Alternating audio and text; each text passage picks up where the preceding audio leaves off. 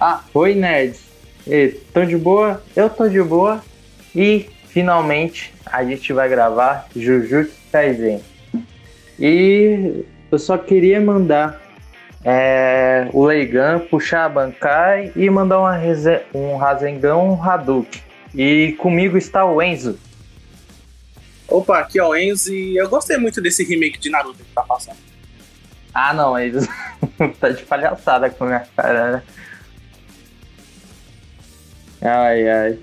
Junto comigo tá o Ned Escritor, nosso convidado.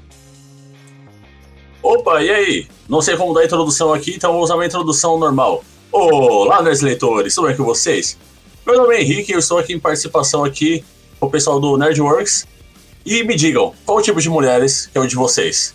A minha são baixinhas peitudas. É, é. E comigo, é, um dos nossos convidados também tá o Dex, do Guia de Mangá.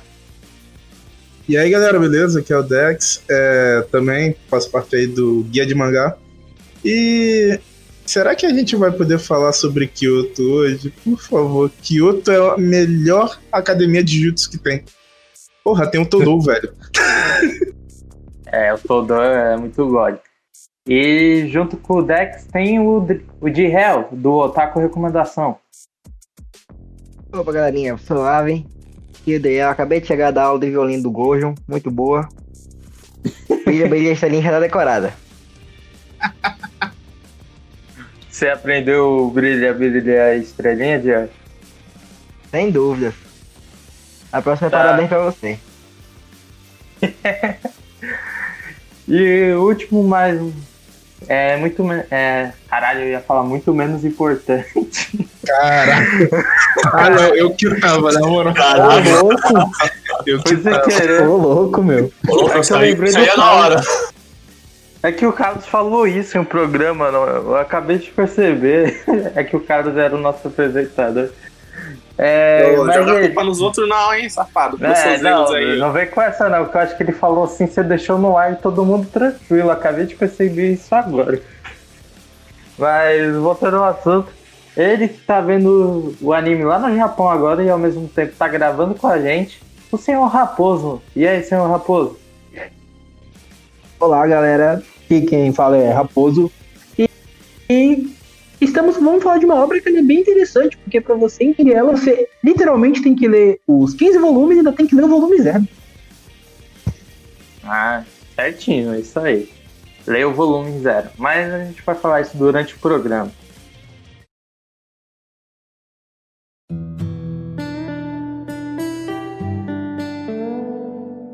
Então, é, antes de a gente falar do primeiro arco do anime, é, eu queria saber a opinião de vocês.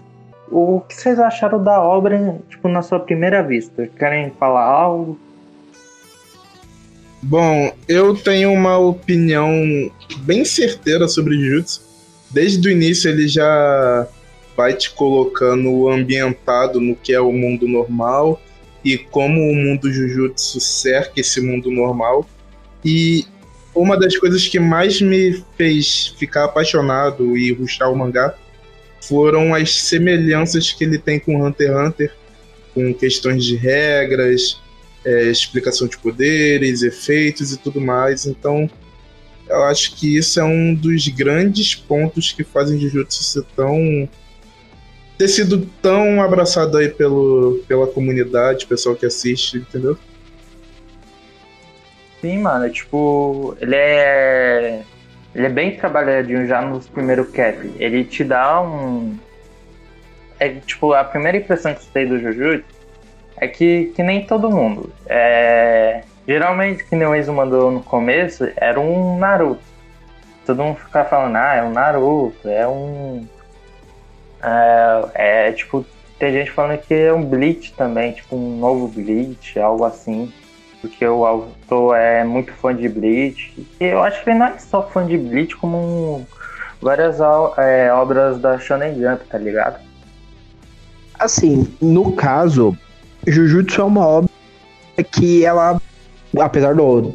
A gente não sabe se a Gege também é uma autora ou um autor, mas assim, apesar da pessoa que escreve falar abertamente. Opa, desculpa. Mas ele, ele confirmou, ele é, ele é homem, tá? É, eu vi numa curiosidade. Ah, entendi. Não, mas apesar dele já ter dito, inclusive no fanbook que saiu recentemente, né, teve entrevista dele com ele e o Cubo juntos, ele ter falado que gosta muito de Bleach, até tem certa inspiração. Eu vejo que Jujutsu, desde o primeiro capítulo, ele tem uma ambientação que já dá um ar que quebra um pouco aquela questão do shonen padrão. Ela quebra um pouco aquela questão do shonen padrão, assim como outra obra que estava na Jump anteriormente, no Jump semanal, que era o Chainsaw Man, são obras que elas quebram muito a ideia daquele shonenzão que você já espera um final feliz. O começo de Jujutsu já te dá uma ideia que a probabilidade de um final feliz é mínimo e desenvolve muito bem isso.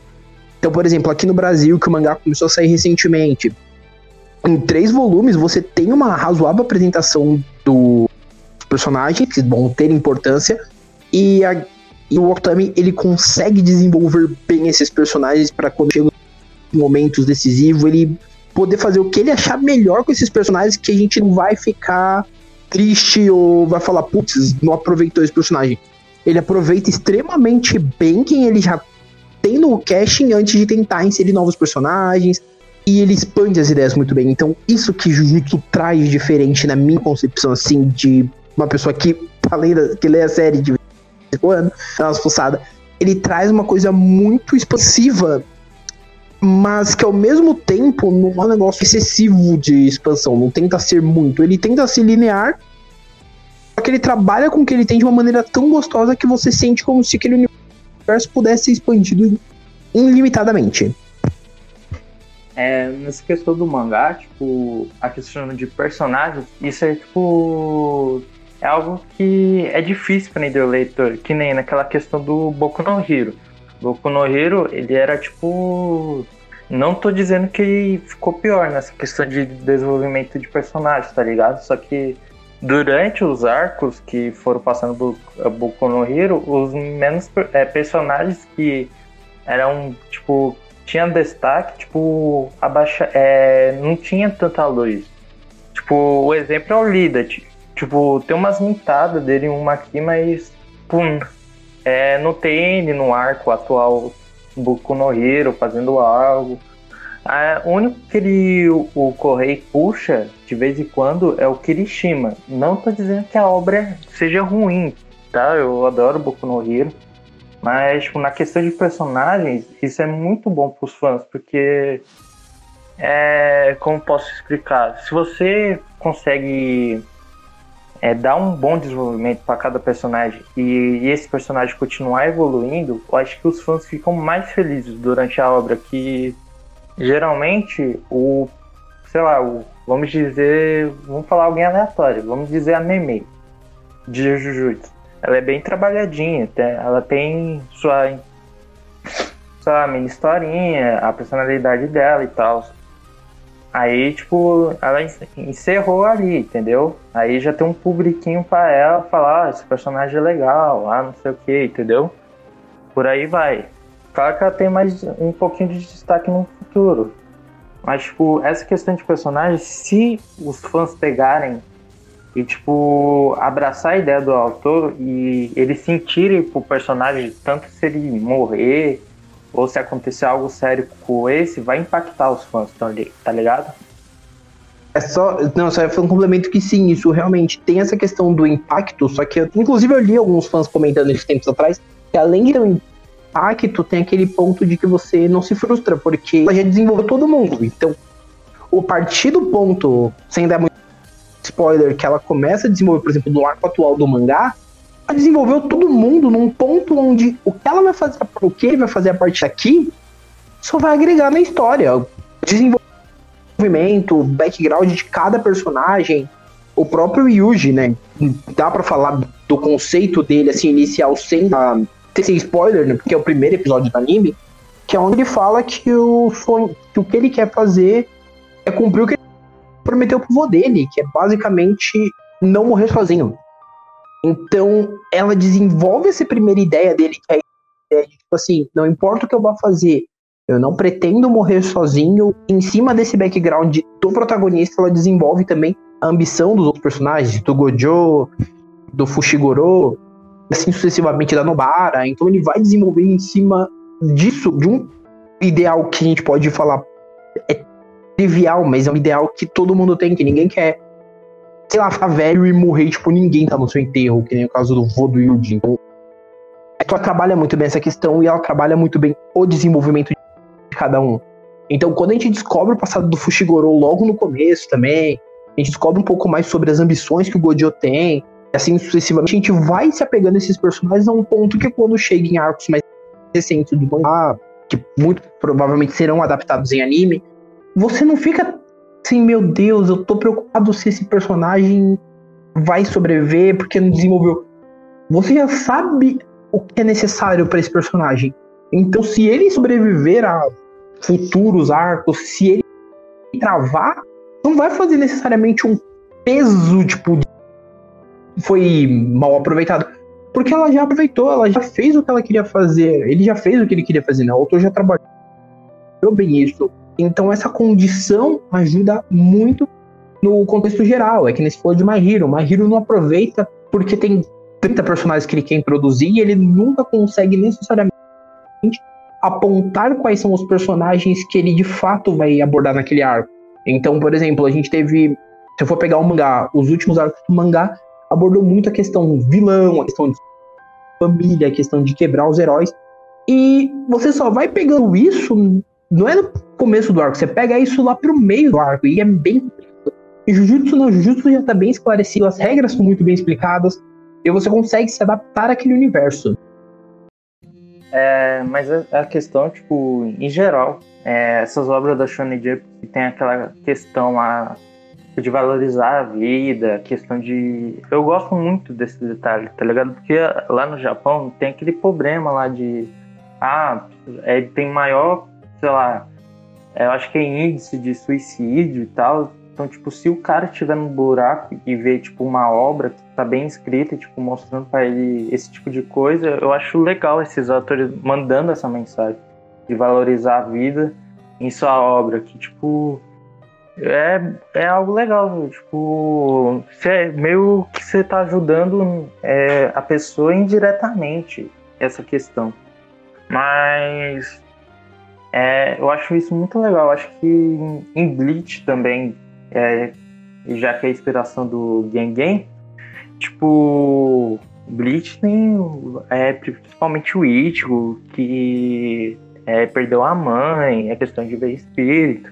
Aí depois tem um arco do Ichigo que ele fica em depressão. Eu acho isso bem trabalhado. Essa questão tal de relacionamento de personagem. É... Mas e, e o Henrique, eu queria a sua opinião como escritor, tipo, é, nessa questão de personagens que você tem no seu livro e tal, e esse esquema de. Esse esquema não. Esse desenvolvimento de personagens você. É, qual a sua opinião? Que eu queria saber, porque como escritor é meio difícil, tipo, questão de edit, é, editor, questão da própria história e tal. Não, sim. Deixa eu só. Já que todo mundo tá falando, mas eu só vou falar uma polêmica aqui. Jujutsu é a versão do Bleach que deu certo da vida. É o Bleach que deu é. certo na vida. De boa. Não, eu gosto de Bleach, tá? Mas é só pra. É, Igual o, eu conheci Jujutsu foi outubro, final de outubro do ano passado, foi quando mais ou menos lançou o mangá. O anime. É, o... Não, foi um mangá, eu conheci pelo mangá mesmo. Ah, é que a Panini lançou. Ah, lançou aqui a Panini. Eu até recebi deles, assim, eu ganhei uma assinatura deles, não sei como, mas eu ganhei. Caramba, então, que foda, mano. É, porque eu já tinha assinatura de Naruto, Bleach, né, anos atrás. É, comecei a ler, eu achei, eu, pela capa eu já falei, putz, é terror, né? E a capa dá aquela impressão que é hoje de terror, né? Jujutsu, Kaisen, Batalha dos Feiticeiros, né? Eu falei, putz, o bagulho é tenebroso. Daí comecei lendo mangá, né? O Yuji, né? Ele tem aquela um pouco que de. Pouco da parte clichê de todo protagonista tem, né? Principalmente de Shone é, que é aquela parte do protagonista ser, assim, fodão, né? Ele tem um bom preparo físico. se for ver, a maioria dos shonens é, sempre tem o aquele protagonista lá que é aquele perdedor, mas ele é determinado, ou ele é super fodão, tudo, é tonto, né? ou o cara é ultra mega super inteligente. Se for analisar todas as obras, tem um meio que padrão. Você lê, começa a ler o primeiro capítulo, né? Você percebe um pouco, né? Isso, ah, o Itodori, né? É fodão, tudo, mas ele vai começando a explorar de uma forma diferente, né? O, como falaram, né? A história dele por detrás, com o vô dele, que você vê ele com o vô dele logo no primeiro capítulo, né? O vô dele tentando falar sobre os pais dele, ele não dando bola, e você fica, putz, é. Você vai começando a criar essa pulga atrás da orelha. Né? Começa a dar aquela introdução dos personagens. É, o que eu gostei é aquela parte do de dar já o nível de poder máximo que tem no mangá. Que eu acho que é um grande erro das histórias, assim, que eu falo que até é difícil, como autor. Você planeja uma história até certo ponto, e aquele é o poder máximo. Você, na, na continuação, tem que falar, não, ó, o protagonista ficou muito poderoso, mas e agora? Como que eu vou trazer um vilão mais forte? Não, até agora o Jujutsu, né, trouxe, né, falando, ó, esse aqui é o nível de poder, né, esse é o nível poder máximo, e tá sendo bem trabalhado, né, o...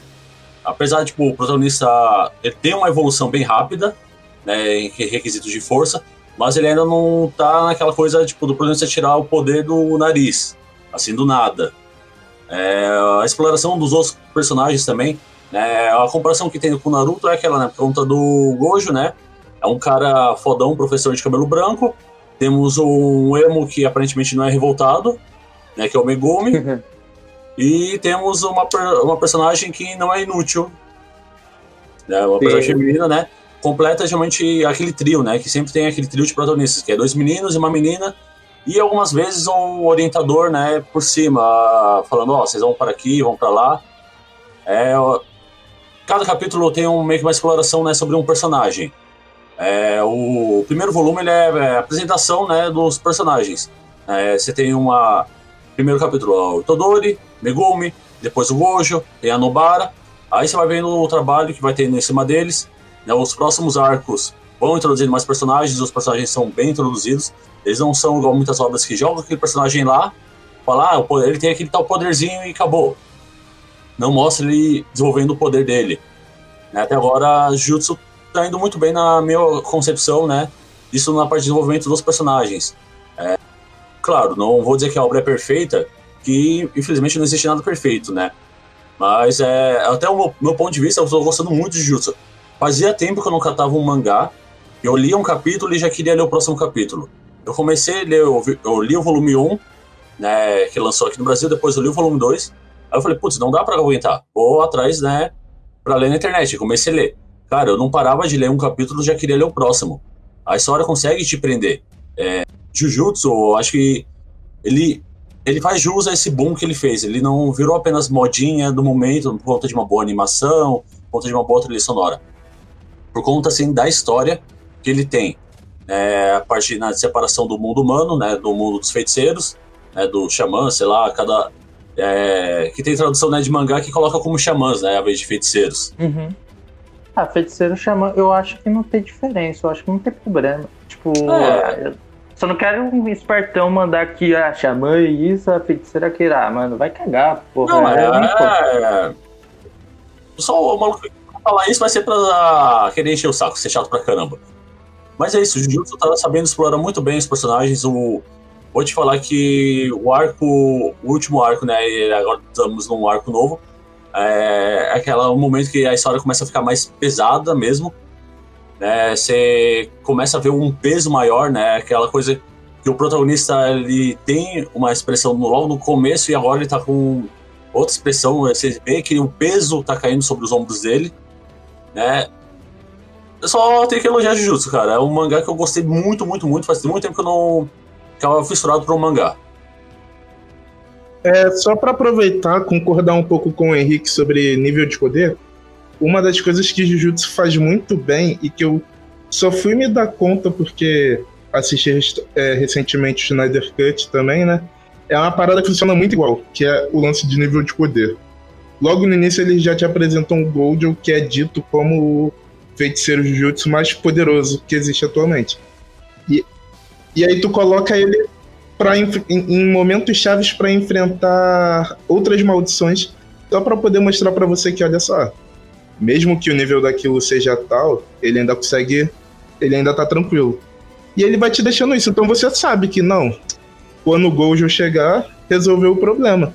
E isso te prepara para o que vai acontecer no próximo arco que vai ser adaptado em anime, no, no que a gente está vendo agora no mangá, que é ele chegando e você fala, não, o Gojo tá aí, tá tranquilo. E aí você vê que não é bem assim que funciona. E é a mesma coisa como na Liga da Justiça. Você sabe, ah, o super-homem é o ser mais poderoso na Terra. Enquanto não tem um super-homem, tu fica na merda. Mas quando chega o super-homem, você já dá aquele respiro, né? Tu sabe que não, dá para resolver. Então é mais um, essa relação de nível de poder que eles colocam em Jujutsu é muito, é muito parecido, igual em qualquer outro mangá, Boku no Hero com a presença do All Might. E aí quando você não tem mais o All Might, você fica, caralho, como é que a gente vai resolver? E é, eu acho que essa é uma boa forma de trabalhar. E o Jujutsu ele põe isso bem no início. Você não quando você menos espera, ele já te dá isso. De início parece até uma piadinha que o Gojo fala: ah, se o Sukuna aparecesse aqui, eu derrotaria ele tranquilo. Você leva na piada, mas você vai vendo que não. O cara realmente é forte. E isso é sensacional, eles fazer, montarem isso numa história no primeiro volume, entendeu? Sim. Tipo, essa questão de nível de poder é muito complicado. Que nem, eu vou dar exemplo de Nanax. Nanatsu não tinha nível de poder, eu acho que mais ou menos até um terceiro arco, que é dos Dez Mandamentos. Tipo, acho que o primeiro e segundo arco, eu não sei se são. Basicamente a primeira temporada do anime, quem viu. Não tinha essa questão de poder, tipo. É, era tipo, ah, o cara é, é, Talvez esse cara é mais forte que tu. Aí, ah, mas não sei se esse cara é forte. Aí, tipo, tinha esse, essa surpresa. Aí depois na segunda temporada que foi introduzido, a Melly falou, ah, é que eu não lembro direito, eu acho que era tipo assim, ah, era magia, espírito e força, eu acho que era tipo isso. Aí tipo, ah, magia, o nível de magia é 5 mil, ah, de força é 5 mil e de espírito é 5 mil, então ao total você tem 15 mil de força. Aí eu achei tipo meio nada a ver, porque na Natsu não parecia tipo o Dragon Ball, que tipo você media com o nível de poder do cara, tipo, mais de 8 mil, esse tipo de coisa. E eu acho isso um vacilo. Tipo, se você não tem. Não consegue é, já introduzir falando, ó, existem níveis de força nesse universo. Você perde um ponto muito importante, que nem no Jujutsu tem, a, tem acho que é quatro níveis, né? O é o, os, os três níveis de feiticeiro básico, mais o especial, né? É, Isso, puder... o, o, o 3, que é o básico, aí vem o feiticeiro do, é, é de nível 2, aí o nível 1, e o nível especial, e tem o semi, né? Que é aqueles que estão em transição de um nível para o outro. Sim, aí tipo, não tem essa questão. Isso que é bom, tem que mandar, ó, tem que já mandar no início, porque senão você se perde. Tipo, o Dragon Ball não se perdeu tanto porque mostrou, tipo, ah, é, na, no Z, tipo, ah, mostrou que tem um cara que veio do outro planeta e fala, ah, com, com esse poder ele veio com uma tecnologia que é capaz de ver. Isso já é uma introdução, apesar tipo, da questão de força ser absurda e tal, mas é uma introdução do Nanatsu. Só jogou tipo assim, ah, a Melly, é, a Melly fala, ah, dá pra descobrir o poder de força de cada um no nível. Aí cria aquela é, rixa de fã, tipo, ah, o Scanor tem, sei lá, 30 mil de força. Aí fala assim, ah, mas o de magia, o bando supera o Scanor, aí mas o total dele é isso, mas por causa disso ele fez aquilo, aí gera essa confusão. Mas, tipo, nessa questão de Jujutsu, é tipo, ó, tem um, dois, três e quatro. Aí é mais simples, entendeu? Nanatsu é muito ruim com essas coisas justamente por isso. Eles introduzem lá os brincos, né, para poder saber. E aí, ah, pô, beleza. Um tem 30 mil de poder, o outro do nada tem 40 mil. E aí esse de 30 ele tira do cu que ele pode ficar com 60 mil e vai aumentando sem explicação é. nenhuma. É absurdo isso. Comparado a outros que realmente. E, e, Dragon Ball, assim. no início tinha aqueles visores para poder saber o poder de luta, mas ele é até mais entendível porque quando começou a pira dos cabelos do Toriyama, que ele quis virar, virou estilista de cabelo no, na porra do, no desenho, ele começou. A gente entendia que não, porra, olha só, tá chegando um vilão. Ele tá caindo na porrada de igual para igual com o cara que tá de Super Saiyajin 2. Então, o cara que tiver de Super Saiyajin 3 vai ter vantagem em cima dele. Então, isso daí você ainda entende porque ele trabalhava essas transformações. Agora, pô, um anime como Nanatsu, que o personagem tá do mesmo, assim, visualmente, do mesmo jeito sempre, tirando o Scanor que fica cada vez mais musculoso, mas os outros que estão sempre com a mesma feição. E aí você fala que não, ele é, ele não consegue derrotar um demônio, e aí do nada ele tira do cu que ele derrota um demônio, fica muito difícil de levar a sério. E em Jujutsu realmente tem esse lance de, separar em níveis, então você entende que, porra, não, ó, um feiticeiro de nível 1 consegue lidar tranquilo com uma, uma maldição de nível 2 e bate de frente com uma de nível 1. Então você já. Porque ele não foge muito disso. Você não vê um, um cara que tá no nível 2 lutando contra um de nível especial sozinho e tranquilo. Não, o cara no, no ruim do ruim vai perder um braço, vai perder uma perna, vai morrer. Porque ele é bem pé no chão nessas coisas, né? Sim. É... Enzo, você quer dar, é, já que você não lê mangá, o que, que você achou, tipo, na questão do anime em si? Porque você é mais o cara dos animes também. Mano, é aquilo, que eu falei na apresentação. Que parece um Naruto, assim, quando você vê. Porque, não, se liga, olha as semelhanças. Tipo, com ele, o protagonista dos amiguinhos e o time 7. Os dois têm um sensei, tem cabelo branco espetado para cima.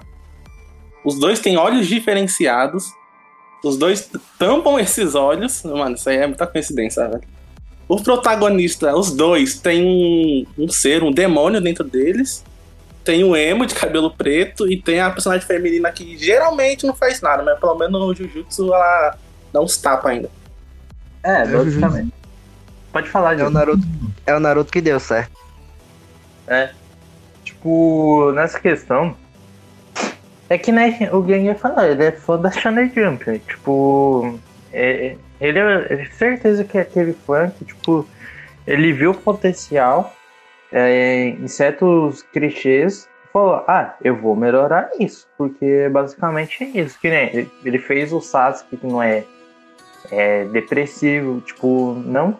Essa questão do Sasuke, tipo, é meio confuso. Às vezes você entende o Sasuke, às vezes o Sasuke me mete uns loucos aí da vida. Tira bom, fala, tira "Não, morto, é isso mesmo? é, é, fala, não, agora eu vou destruir a porra da vila, é, da Vila da Folha, ah, você é um não, o cara não sabe o que é da vida. Opa, eu vi um tira bom tira morto? É. É, só voltando então, é, introduzindo aí que igual tava falando, eu falo que como escritor, é, a parte mais difícil é essa coisa de você ter o protagonista, você ter que evoluir ele, né, deixar ele mais forte, mas só que pensar nos inimigos futuros. É, Naruto trabalhava bem isso até o clássico, é, que onde você tinha os inimigos mais fortes e você via que muitas vezes a luta era mais estratégia, era mais inteligente. Jujutsu até é, foi o, o penúltimo arco né, que foi adaptado, né, que é o do intercâmbio. Você vê isso, a estratégia durante a luta. Não é que o cara só tem um poderzinho, vai lá. Você não vê que o cara só tem um poderzinho, solta o poderzinho e acabou. Bom, apesar que o Gojo faz praticamente isso, né? Mas Gojo é o Gojo. É, você vê que eles têm uma estratégia durante a luta. É, o autor soube trabalhar isso. Você tem, ele tem determinado poder, o poder dele funciona desse jeito, mas só que a vantagem dele tipo, é a longa distância. Ele tá numa luta de curta distância. Ele vai ter que se adaptar a isso. Né, tem os níveis de poder, né? Mas é, comparando a Naruto de novo, né? Igual tinha Genin, Jonin, Jonin, né? é, Senin, todos os negócios loucos lá. Ele te dá esses níveis, né? É claro que o, o personagem né, ele vai mudando, ele vai evoluindo. Mas só que o que eu- falo que eu gostei é que deu qual que é, tipo, nível máximo, né? Tipo, Gojo, ele, o cara é forte pra caramba. E a- ele vai apresentando, né, tipo, as maldições, né? Os níveis das maldições. E não é, tipo, assim, que o protagonista, ah, consegui ganhar de poder da amizade, fui lá e ganhei. Não, mostra ele se esforçando, né? Tendo é, uma estratégia, né? Alguém lutando junto pra ajudar ele a enfrentar um, um inimigo mais forte. É, você vê que é, nessa parte eu achei muito bem trabalhado na- nas lutas. Que não são simplesmente poderzinho, poderzinho, poderzinho, tchau e benção, acabou. O cara ganhou com o poder do discurso, ganhou com o poder que tirou. Ah, eu tenho uma técnica secreta que eu treinei, foi lá e venceu. Não, você vê que é, foi trabalhado a parte da luta, né? A parte da estratégia. Eu pego bastante disso, que é estratégia. Você vê as estratégias durante a luta. Não é apenas pancadaria, que tem. É que, claro, tem personagem Todori que ele vai mais na pancadaria. Mas você vê os outros em sua volta que eles pensam mais na hora de lutar. É, não que o Itodori ele não pense, mas tipo.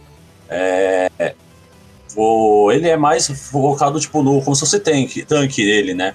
Mas você vê os outros em volta dele que eles pensam mais, eles têm uma estratégia, né? Ó, faz isso, faz aquilo, né? Pra tá ganhando de um inimigo que é mais forte do que eles, ou pelo menos tá sobrevivendo, não tá morrendo. É, só pra falar nisso aqui, né, que eu falo, parte difícil é você ter nível de poder. Você teve uma história, você colocou o nível de poder, você tem que manter naquilo e não acontecer igual acontece muito shonens que no próximo você fala, ah, esse arco é o inimigo mais forte, e no próximo você tem que inventar um inimigo mais forte ainda. Jujutsu já jogou. Esse é o poder nível máximo, o protagonista tá aqui, e ele vai ter que se virar pra sobreviver aos caras que é mais forte do que ele e não tem que, tipo, que ele não vai vencer, ele vai ter que sobreviver aos caras que é mais forte que ele. Ele, se- ele vai ter que se virar. Não tirar poder do nariz pra tá ganhando. Não, acho que é por isso que parou os visores, né, mano? Dragon Ball. Porque antes era 8 mil, 10 mil. Se for medir agora, acho que explode o visor já. Ah, essa parte de medir poder com números é muito ruim que você vê. Dragon Ball começou isso até a saga do Freeza e depois acabou. É só tipo, ah, eu sinto o seu Ki, ah, seu Ki é poderoso. O Nanatsu tentou fazer isso, mas é, convenhamos, é ruim demais, né? Você tem que falar, ó, tal cara tem 10 mil de poder, outro tem 20 mil. Né? Você só joga, ó, o nível é mais ou menos assim e acabou. É igual o Hunter x Hunter. Hunter Hunter soube explorar bem a parte do poder. É, dizer, ó, como funcionam os poderes. O NEM, o NEM funciona assim, é desse jeito, tem vários tipos de NEM. E cada um vai ter que trabalhar do jeito que. É, tem que o seu poder é isso, você tem que se virar da forma que vai lutar. É, Jujutsu, você vê que cada feiticeiro tem o seu estilo próprio, não é aquela coisa mais genérica, né? Ah, cada um tem um estilo parecido com o outro. Cada, como eu falei, cada personagem foi muito bem trabalhado na parte de- dos requisitos poderes que me lembrou Hunter também, que não lembro quem aí falou que lembrou Hunter. Me lembrou Hunter também. Nessa parte dos poderes, cada um tem seu poder bem trabalhado, que é uma parte difícil de estar trabalhando uma história. Nível de poder e poder do protagonista e poder dos personagens. É, trabalhar os personagens, que muitas vezes você introduz muitos personagens e depois não sabe trabalhar com eles. Quando coloca o número nos personagens, velho, parece que é tipo um super trunfo, tá ligado? Não, Não, é verdade. sentido. Fogo ganha diagrama. cara, realmente, essa semelhança de com Hunter x Hunter, ela fica. Cara, pra mim foi bem claro. Foi na hora assim, quando eu, eu vi a apresentação do Nanami, eu já falei: não, beleza, isso daqui ele tirou de Hunter x Hunter. Não tem como fingir que ele não puxou isso de lá. Que é o lance do, das restrições. Cada feiticeiro do Jutsu tem um, ju- tem um Jutsu tem uma habilidade inata, né? Que aí é o feitiço dele principal. E aí, a partir desse feitiço, ele pode ou manter em segredo para ter vantagem, igual a gente viu com o Toudou, mais no mais recente no anime. Ele pode manter a informação sem revelar, ou ele pode revelar para ganhar algum tipo de vantagem em cima do oponente. Que na época eu entendi, não sei se é isso mesmo, que quando um feiticeiro revela o seu feitiço pro oponente, parece que o feitiço tem mais chance de acertar, porque o cara já sabe como é que funciona. Então, eu entendi alguma coisa assim. Mas. E vem aquela questão do, da, da hora extra. Pô, o Nanami ele tem a condição de acertar com a, com a faca amaldiçoada, e tem o corte tal lá, que ele acerta crítico. E aí, se ele passa do horário de trabalho, é como se ele tivesse colocado no. Se fosse um Hunter x Hunter, seria a restrição de NEM dele agindo que a partir do momento que ele saiu do horário de expediente dele, a energia amaldiçoada dele é liberada bem mais forte para poder finalizar logo. Então, quando eu olhei aquilo, eu falei, cara, isso daqui é NEM, isso daqui é restrição, é igual o Kurapika fez lá para derrotar a galera da Genen Ryodan. É muito na cara isso. E vai se mostrando cada vez mais, né? é tipo. É o Kaito, né? Que é o de cabelão branco do Hunter, é. né? Que, tipo, aquela questão lá, tipo, o poder é específico, que nem ele tem aquela roleta lá. O, se a role, ele, é, o Nen dele é basicamente como era, é tipo, ele pode escolher, ele fez uma arma super forte, só que aí quem É. decide quem vai usar é a roleta. Aí eu acho E que aí só ele foi tem que um- se adaptar. é, aí eu acho que só foi um- uma vez que a, role, é, a roleta foi no do que ele queria durante a obra. É. Drihel, quer falar alguma coisa sobre, tipo, a questão do, da introdução do Jujutsu? Porque, tipo, você é o cara dos mangás, você viu três episódios do anime você falou assim, hum, eu acho que eu vou devorar isso. Eu gostei muito do início do mangá. É, Na verdade, sendo sincero, eu comecei a ler do zero, né? Do volume zero e eu achei bem confuso. Juro pra você que eu só percebi que aquele cara não era o Fushiguro logo nos, nos capas recentes que ele aparece de volta. Eu também. Mano, eu jurava que era o Fushiguro, mano. Aí quando chega assim, peraí, quem é esse? Aí apareceu a maldição da Reika lá aí. Hã? Como assim? Não era do Fushiguro? Não, e o melhor do. O melhor do. Do Zero é que o Itadori é o, o moleque da voz lá, o Inumaki. É o. Ele é o símbolo de. é, participou de Boku no Hero como figurante. Porra, e, né? no capítulo, e no capítulo zero era a personagem secundária e depois foi promovido a protagonista. Pois é, tá vendo? E ó, só, Até o acei- poder. só aceito o filme do Zero. Aí, já, já- aí matei a, a, a dúvida, cara. O, o filme que vai adaptar o Zero vai ter o Itadori. Vai ser aquele Itadori lá. O Inumaki fa- fa- falso. Ah, o, É, no Makitong. Mas seria interessante, né, puxando um pouco pro filme, eles é, mostrarem ele um pouquinho mais parecido com o visual mesmo do mangá e depois falar que ele cortou o cabelo. Porque o- a Sim, cor é parecida, sim. é, só mudou um pouco o corte. É, mas pode continuar ainda falando dessa, é, essa confusão do volume zero, é, zero Drehel. Então aí, então aí do volume zero eu fui direto pro de onde continua no mangá. Aí fui seguindo pelos arcos. Gostei muito do desenvolvimento dos personagens em si. Todo o negócio do poder, eu concordo aí com o negócio do, do limitador. Fica meio chato essa parte do limitador, dizer que, ah, eu tenho 40 mil, eu tenho 50 mil. 50 mil já vence obrigatoriamente. Uma obra que eu tinha lido recentemente, que, eu, que ele meio que dribla essa parte, The God of High School. Os limitadores do torneio, o próprio da Eva ele fala que o- se o número se apertar tudo, não precisava fazer do torneio. Tanto que o Moro consegue de- de- vencer de um juiz. Tem o quê? 50 vezes maior o poder dele, o registrador. Eu achei bem interessante isso. pô. E, por exemplo, isso se encaixa, por exemplo, na luta recente do, é, do Itadori com o Todo, versus aquela maldição especial que tinha controlava as árvores. árvores. Tem, a, gente, a gente vai focar no segundo bloco, é, essa introdução. Mas, tipo, é basicamente isso, tipo. Até o Enzo. O Enzo, você sabe quem é o Yuta? Só por curiosidade mesmo. Eu acho que eu sei, mas escreve aí, só pra confirmar. Então, é, eu acho que você nem vai saber, sabe por quê? Porque ele não aparece, tipo, você lembra no episódio, eu acho que é no 5 ou 6, que o Code fala que tem três caras com dons especiais? Sim. Então, aí ele, sabe aquele cara lá que a menina só menciona que ele desceu na porrada de todo mundo em um ano do, é, um ano do torneio? Eu acho que foi o ano passado no universo deles. Sei. Então, esse é o Yuta. Aí eu vou. Geralmente vai, vai sair o filme, aí depois você dá uma olhada quando sair o filme, mas vai demorar pra cacete. O Yuta basicamente é tipo. É. Jujutsu Kaisen, é que você é o cara só dos animes, então. Você vai. Se ele aparecer é, do anime numa temporada, você vai falar, mano, quem é esse cara do nada? Tipo, Quem é muita gente vai. É. Aí, tipo, basicamente, ele é o protagonista do, da série do volume zero. E, tipo, conta a história dele que se passa um ano depois do Itadori comer o dedo e tal. Que isso. Aí, é, pô, o dedinho, hum, delícia. Mas voltando ao assunto, tipo, ele vai ser um personagem importante. E eu não sei se você vai esperar um filme pra saber sobre ele. Mas é é um mangá. O volume é único, eu acho que vai sair pela Panini também. Se quiser dar uma olhada pra, pra não, sei lá. é, se um dia você, sei lá, esquecer de ver o filme, aí sai a nova temporada de Jujutsu fala assim, ué, quem é esse mano aí que apareceu do nada e ele conhece todo mundo. Então ele tem o volume só pra ele?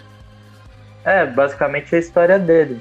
É, o que que acontece? O volume zero, na real, ele pega o, o, o one shot, né? Mostrando a introdução do Kutsu, que aí era o one shot de Jujutsu. Aí depois lançou a nova série usando o Itadori, e aí lançaram uma continuação da apresentação do Yuta, que mostra. Quando apresentaram o Todo agora nessa segunda temporada, ele. Na, segun, conta como segunda temporada o arco de Kyoto, não, né? Acho que seria a segunda parte da primeira temporada mesmo. Apesar do mangá ser outro arco, né? Mas no Uhum. anime eu acho que faz parte ainda da primeira temporada. Que, tu, que agora terminou a primeira temporada, seria, né? Do anime. Ah, tá, entendi. Então, quando é apresentado o todo, eles mencionam que no ano passado teve um incidente em Shibuya e o todo derrotou tantas maldições sozinho. Então, aí eles pegam essa introdução do Yuta, que foi o one shot, e já estendem a história mostrando a participação dele nesse caso que rolou no passado. É algo que eles vão provavelmente fechar o filme inteiro só nesse, só nesse acontecimento. Que é ele se descobrindo feiticeiro Jujutsu, resolução do problema dele e ele no meio desse caos em Shibuya. Então é mais ou menos essa que é a história do volume zero que foi fechado. Mas o primeiro capítulo mesmo, ele foi a one shot do Jujutsu Kaisen. Eu só não lembro o ano que ele foi publicado na Jump, mas saiu na Jump como, one shot. Escolheram serializar e virou o que a gente tem hoje.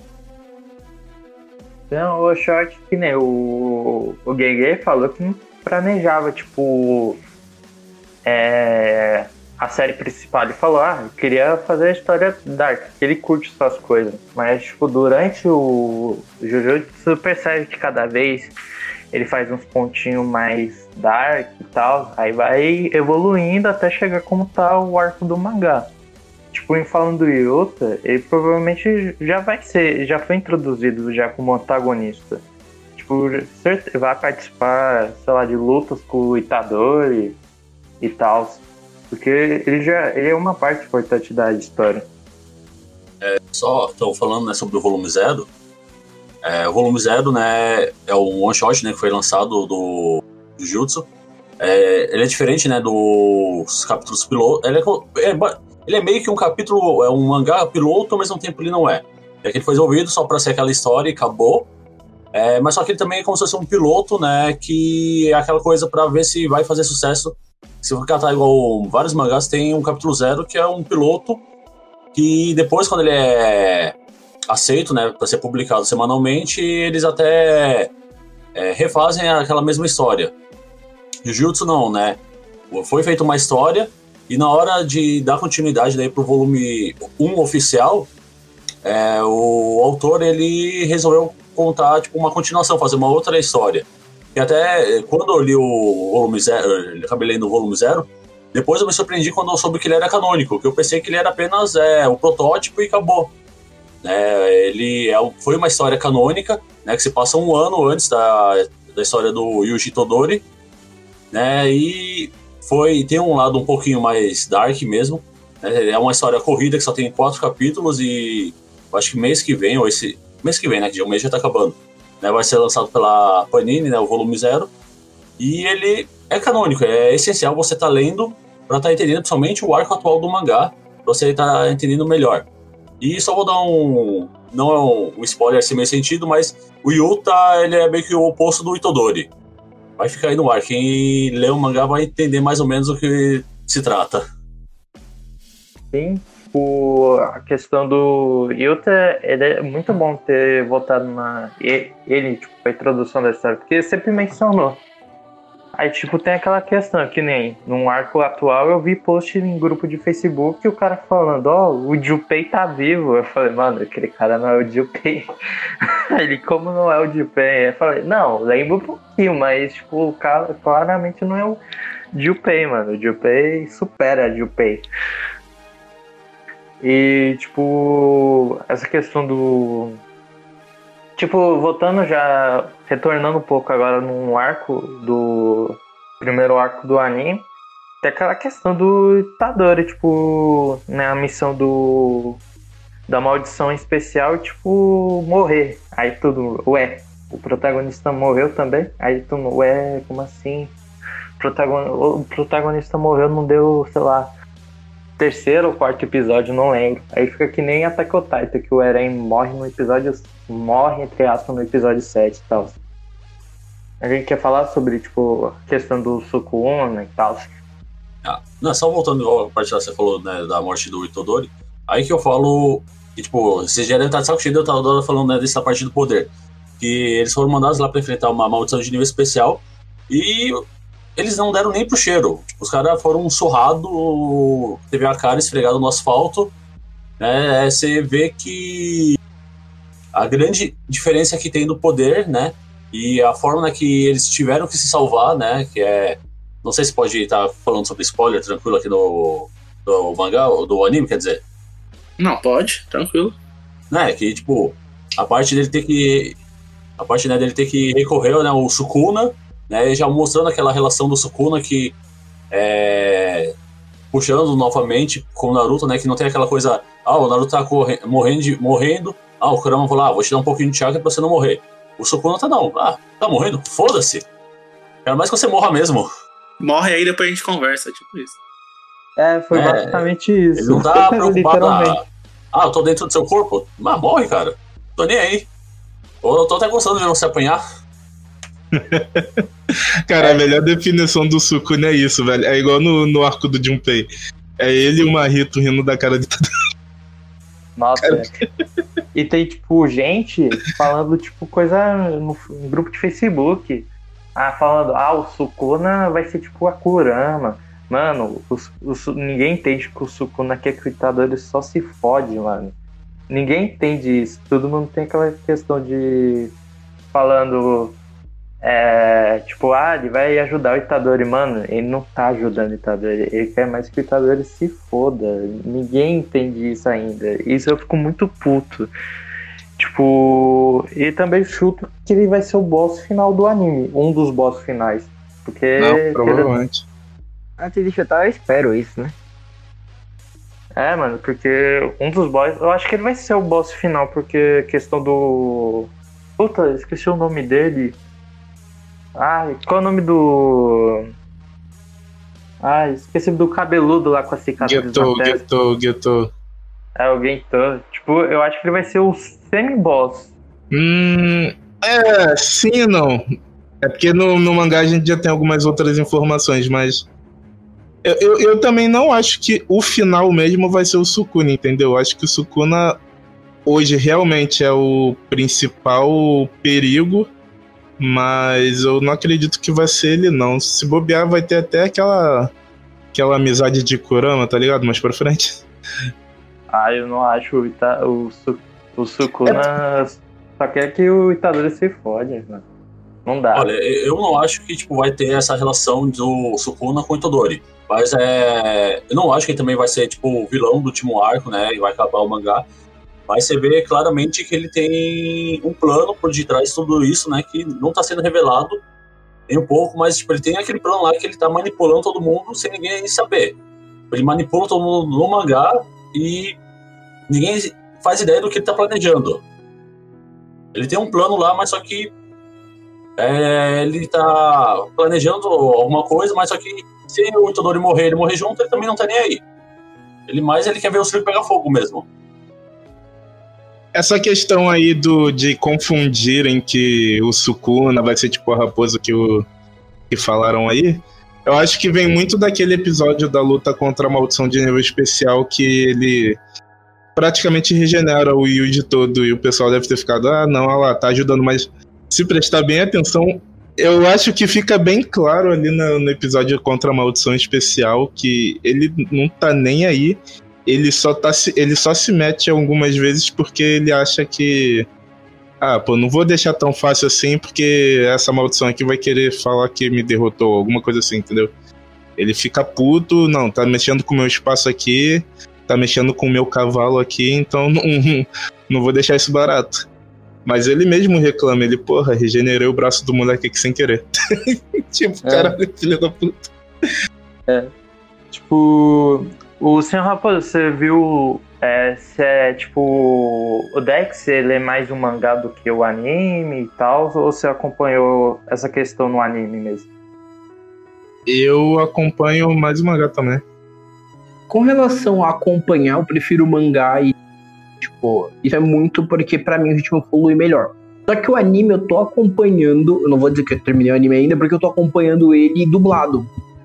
Porque assim, eu fui tentar acompanhar legendado, vi o primeiro episódio, daí eu fiquei com preguiça, porque na época eu assistia no trabalho. Não façam isso, crianças. Eu assisti enquanto eu trabalhava. E aí, quando saiu dublado, eu fui do gás e semanalmente eu assistia. Então agora eu deixei acumular um pouco, porque eu tava assistindo muita coisa, mas assim, pra mim eu tô acompanhando dublado e o anime, o anime pra mim ele já é bom, dublado então fica ainda melhor. Mas com relação ao que vocês estão falando aí, com a parte do Sukuna, Geto, etc., até pelo que, como disseram aí, foi revelado, o Geto tem mais cara de ser vilão final e tem envolvimento direto com tudo que vai acontecer na, com relação ao Yuji. O Itadori, no caso. E o Sukuna, ele é o personagem que, honestamente falando, depois do que ele fez nos últimos, nos últimos capítulos do mangá, até o que o Itadori menciona num dos mais recentes, a impressão que eu tenho é que ele não tá ali pelo Itadori, ele tá ali pelo Fushiguro, porque no primeiro momento ele viu que o Fushiguro tinha potencial e ele olhou e falou: é com esse cara que eu quero lutar. Então, meio que existe uma rivalidade da parte Sukuna para pro Fushiguro, só que o Fushiguro meio que o que o Fushiguro quer é realizar o objetivo dele, a quest dele. Que é o que parece o mangá agora vai abordar a quest do Fushiguro com a galera. Então, honestamente falando, eu gosto do ritmo do anime, só que eu acho que o ritmo do mangá é muito melhor assim para ler, para acompanhar. Porque você não fica preso a 20 minutos por semana, você pode sentar e fazer uma maratona de tudo. E só mencionando um ponto que vocês comentaram, o mangá do Zero vai sair pela Panini, sai agora em março, se não me falha a memória. Inclusive tá em pré-venda já no site deles. Não, sai em É. ab- não lembro se é março ou abril. Acho que em abril. Tipo, não vou na Amazon, porque na Amazon não sei porquê, tá 55 conto, mano. E eu, caralho, calma, é só volume 1. Porque, tipo, eu sei que o mangá tá caro, mas 55 conto no volume 0 e, tipo. E é, eu acho que vai ser padrão, que nem do mangá principal. Eu acho que é melhor dessa vez recorrer pela Panini mesmo. É porque tá em alta, cara, Jujutsu. Não, porque o mangá tá caro mesmo, bicho. É, mas, mas acho que é algum problema na Amazon, porque geralmente não tava assim. Tem uns caras do grupo de Facebook da vida que, sei lá, é, os dois primeiros volumes de Jujutsu, os caras atacam 75 pau, eu, dá vontade de mandar, vai tomar no seu cu, mano. Tá louco, caralho. Mas, tipo, a gente já é, questão. A gente já falou da questão do Sukuna. Eu acho que essa questão do Sukuna já é entre o episódio 3 ao 5, mais ou menos, ou 6, que o. É, o Sukuna é, revive o Itadori e tal. Aí tem tipo o treinamento do Itadori, que é tipo só relaxar, basicamente. Só assistir filme. Assistir um filminho na Netflix, pipoquinha e só controlando a energia espiritual. Não é nenhum Segurar um treinamento. pet lá pra te dar um socão na cara e é isso. É isso, o treinamento é só pra relaxar.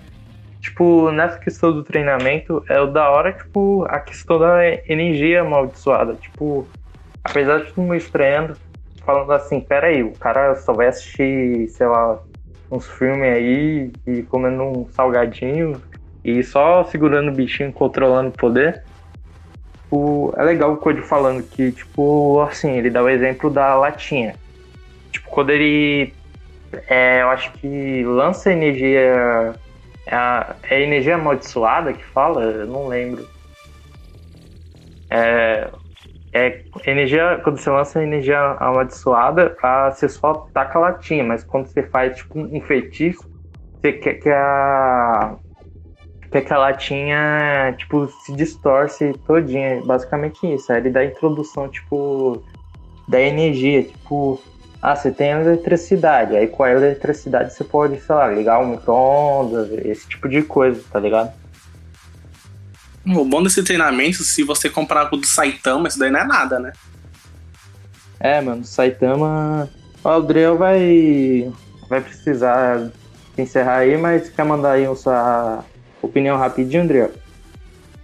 Sobre o treinamento do Cojo, rapidinho. Um treinamento ótimo, isso aí, queria. Aprender a, a ficar forte assim, dessa forma. Acho que o Adriel queria ficar bombado só lendo mangá de mangá coreano. Vou, vou aprender a fazer isso. Vou fazer o treinamento do, do, do Mori. Dormir e treinar chute, só. Tipo, que nem o Ariel falou, o, a questão do treinamento, algo inovador, mas tipo, não inovador, é tipo algo diferente que muita gente estranhou. Mas alguém tem opinião sobre esse treinamento? Ou introdução desses. Acho que foi dois episódios sobre essa questão da N. É, tipo, do Ita é, todo mundo se focar em treinar, tipo, Megumi, pensando no que o, é, o Sukuna falou, aí ele tá meio paralelo, ou paralelo às ideias, entre paralelo de, tipo, na questão do treinamento do torneio e tal. Sobre o, o treinamento do Itadori, em princípio, é de novo referenciando Bleach. É, Bleach não, referenciando Hunter x Hunter, porque aquilo dali é claramente treinamento de NEM. Ele explica que não adianta você infudir, é, colocar NEM, que o NEM vaza, é só energia, que aí tu tem que usar a energia amaldiçoada concentrada de outra forma, que aí já vem aqueles papos de Ten, Ren, que em Hunter x Hunter. É, é, é, é beber muito da mesma fonte, entendeu? E já a parte dos outros personagens, eu vou ter que dizer que eu não achei que eles tinham algo para melhorar, até porque a gente acaba não vendo um treino deles assim propriamente dito de melhorar alguma técnica, aprender coisa nova. É mais eles tentando. É mais o panda girando a Nobara, né? Isso, isso, aperfeiçoando alguma coisa, entendeu? Vem aquele aquela questão do do Megumi descobrindo que ele pode guardar as coisas na sombra dele também. É mais assim de descoberta, porque o próprio Megumi é, é aquele bait do caralho que ele fica botando sempre, falando Furube Yura Yura. E nego não sabe o que, que vai vir dali. Mais pra frente a gente descobre. Mas fora isso, eu acho que não. Acho, e também nem o Itadori, vamos botar. Ele, o, o Itadori é o típico personagem que ele não, ele não tem que estudar, aprender as coisas. Ele. O cara explica, ó, o conceito é esse, você consegue aplicar? Ele, ah, tá bom, vou tentar. Que é o que acontece com todo. O todo fala, ó, tu pode usar essa técnica aqui, mas tu tem que usar a tua energia assim, assim, assado, entendeu? Ele, ah, tá bom, vou tentar. E é mais ou menos isso que acontece com ele. Não tô dizendo que é ruim, mas é, o, é a diferença, entendeu? É, mas tipo. É questão, tipo, o Tadori, é que nem. Acho que foi você que falou que ele é um tanque, tá ligado? E ele é mais instinto, porque ele tem um dom. É, tipo, ele tem um talento, que nem o Kojo mencionou ele. Ou, tipo, na questão que ele pode evoluir. Já é uma. Dá pra perceber que ele fica forte durante as lutas e tal.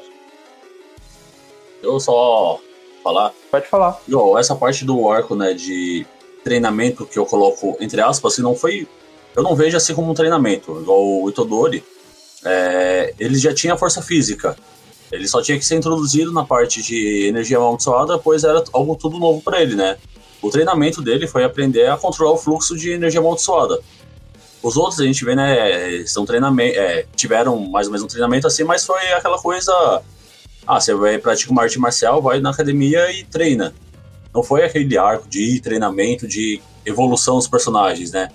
É, foi tipo do Itodori, né, do Yuji. Ele aprendeu a controlar a energia amaldiçoada, que era uma coisa nova para ele. E os outros foi um treinamento assim básico, eles é, tentarem aperfeiçoar um pouquinho mais a técnica deles, né? Se lapidar.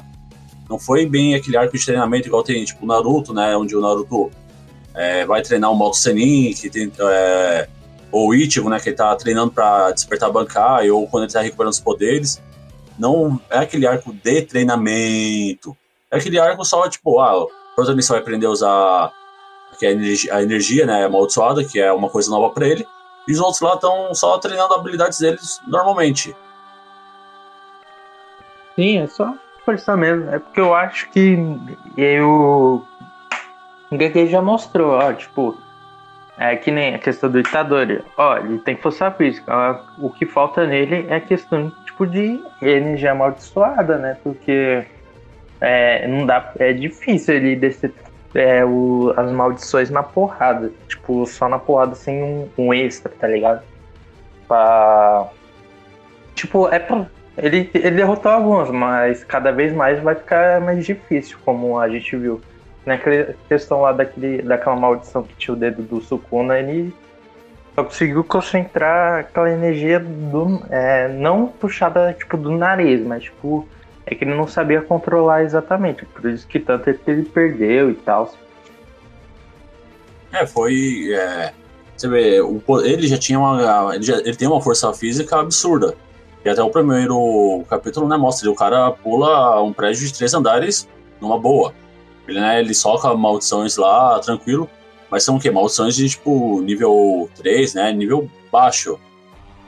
Aí, por isso que para enfrentar as maldições de níveis maiores, ele tem que aprender a controlar né, a energia amaldiçoada para conseguir enfrentar de igual para igual. É que parte física ele já tem e eu acho que ainda vai ser explicado um pouquinho melhor né, sobre isso, dessa capacidade física monstra que ele tem, desse tanque né, que ele é, e essa grande evolução que ele tem, que você vê que ele vai, ele vai aprendendo conforme vai enfrentando os inimigos. Lembrando também que é nessa parte do treinamento que ele faz aquele tem aquela cena, Arthur, que você cita no, na sua apresentação. Ah, é. tipo, tem aquela atitude do. Eu acho que no mangá tem essa cena dele falando. É, puxar, é, lançar Leigan, puxar Bankai, mandar o Rasengan, um Hadouken da vida. Essa parte é engraçada, né? Mas, principalmente na dublagem, ficou bom. Mas, tipo, é, já passa, é, eliminando esse é, não um arco de treinamento, a gente pode falar de introdução de poderes e uns melhoramentos do, de habilidades tipo básico do Fujiguro e da no bar no Baraki, aí é GG. Mas Eu vejo esse mesmo... primeiro arco como mais uma explicação do mundo do Jujutsu. Sim, é basicamente isso. É, foi o. A gente vai chegar na parte do encerramento daqui a pouco do primeiro arco, mas é, tem que ter um capítulo é o primeiro arco, basicamente, introdução é, de várias coisas, de, dos personagens, dos poderes, dos vilões, é, basicamente o desenvolvimento que pode acontecer e tal. Mas a questão é mesmo, é no episódio 7 mesmo, onde que vemos que o Kojo é, é o Kojo. A gente não pode é, falar mais nada daquele episódio, porque, pô, tipo, a cena, tipo, dos vilões. O... Esqueci o nome do vilão do vulcão lá. Ai, mano, esqueci. Eu esqueci o nome de. Vamos chamar ele de. O, o vulcãozinho. O jogo, o... porra. É o jogo, o jogo. Mano, eu sou péssimo pra nome. É só pensar, só Gol de o jogo, é tudo igual. É mesmo. Tem Go, é, Joe no final, sei lá. Mas, tipo. É que nem o. Fala. O fulaninho fala.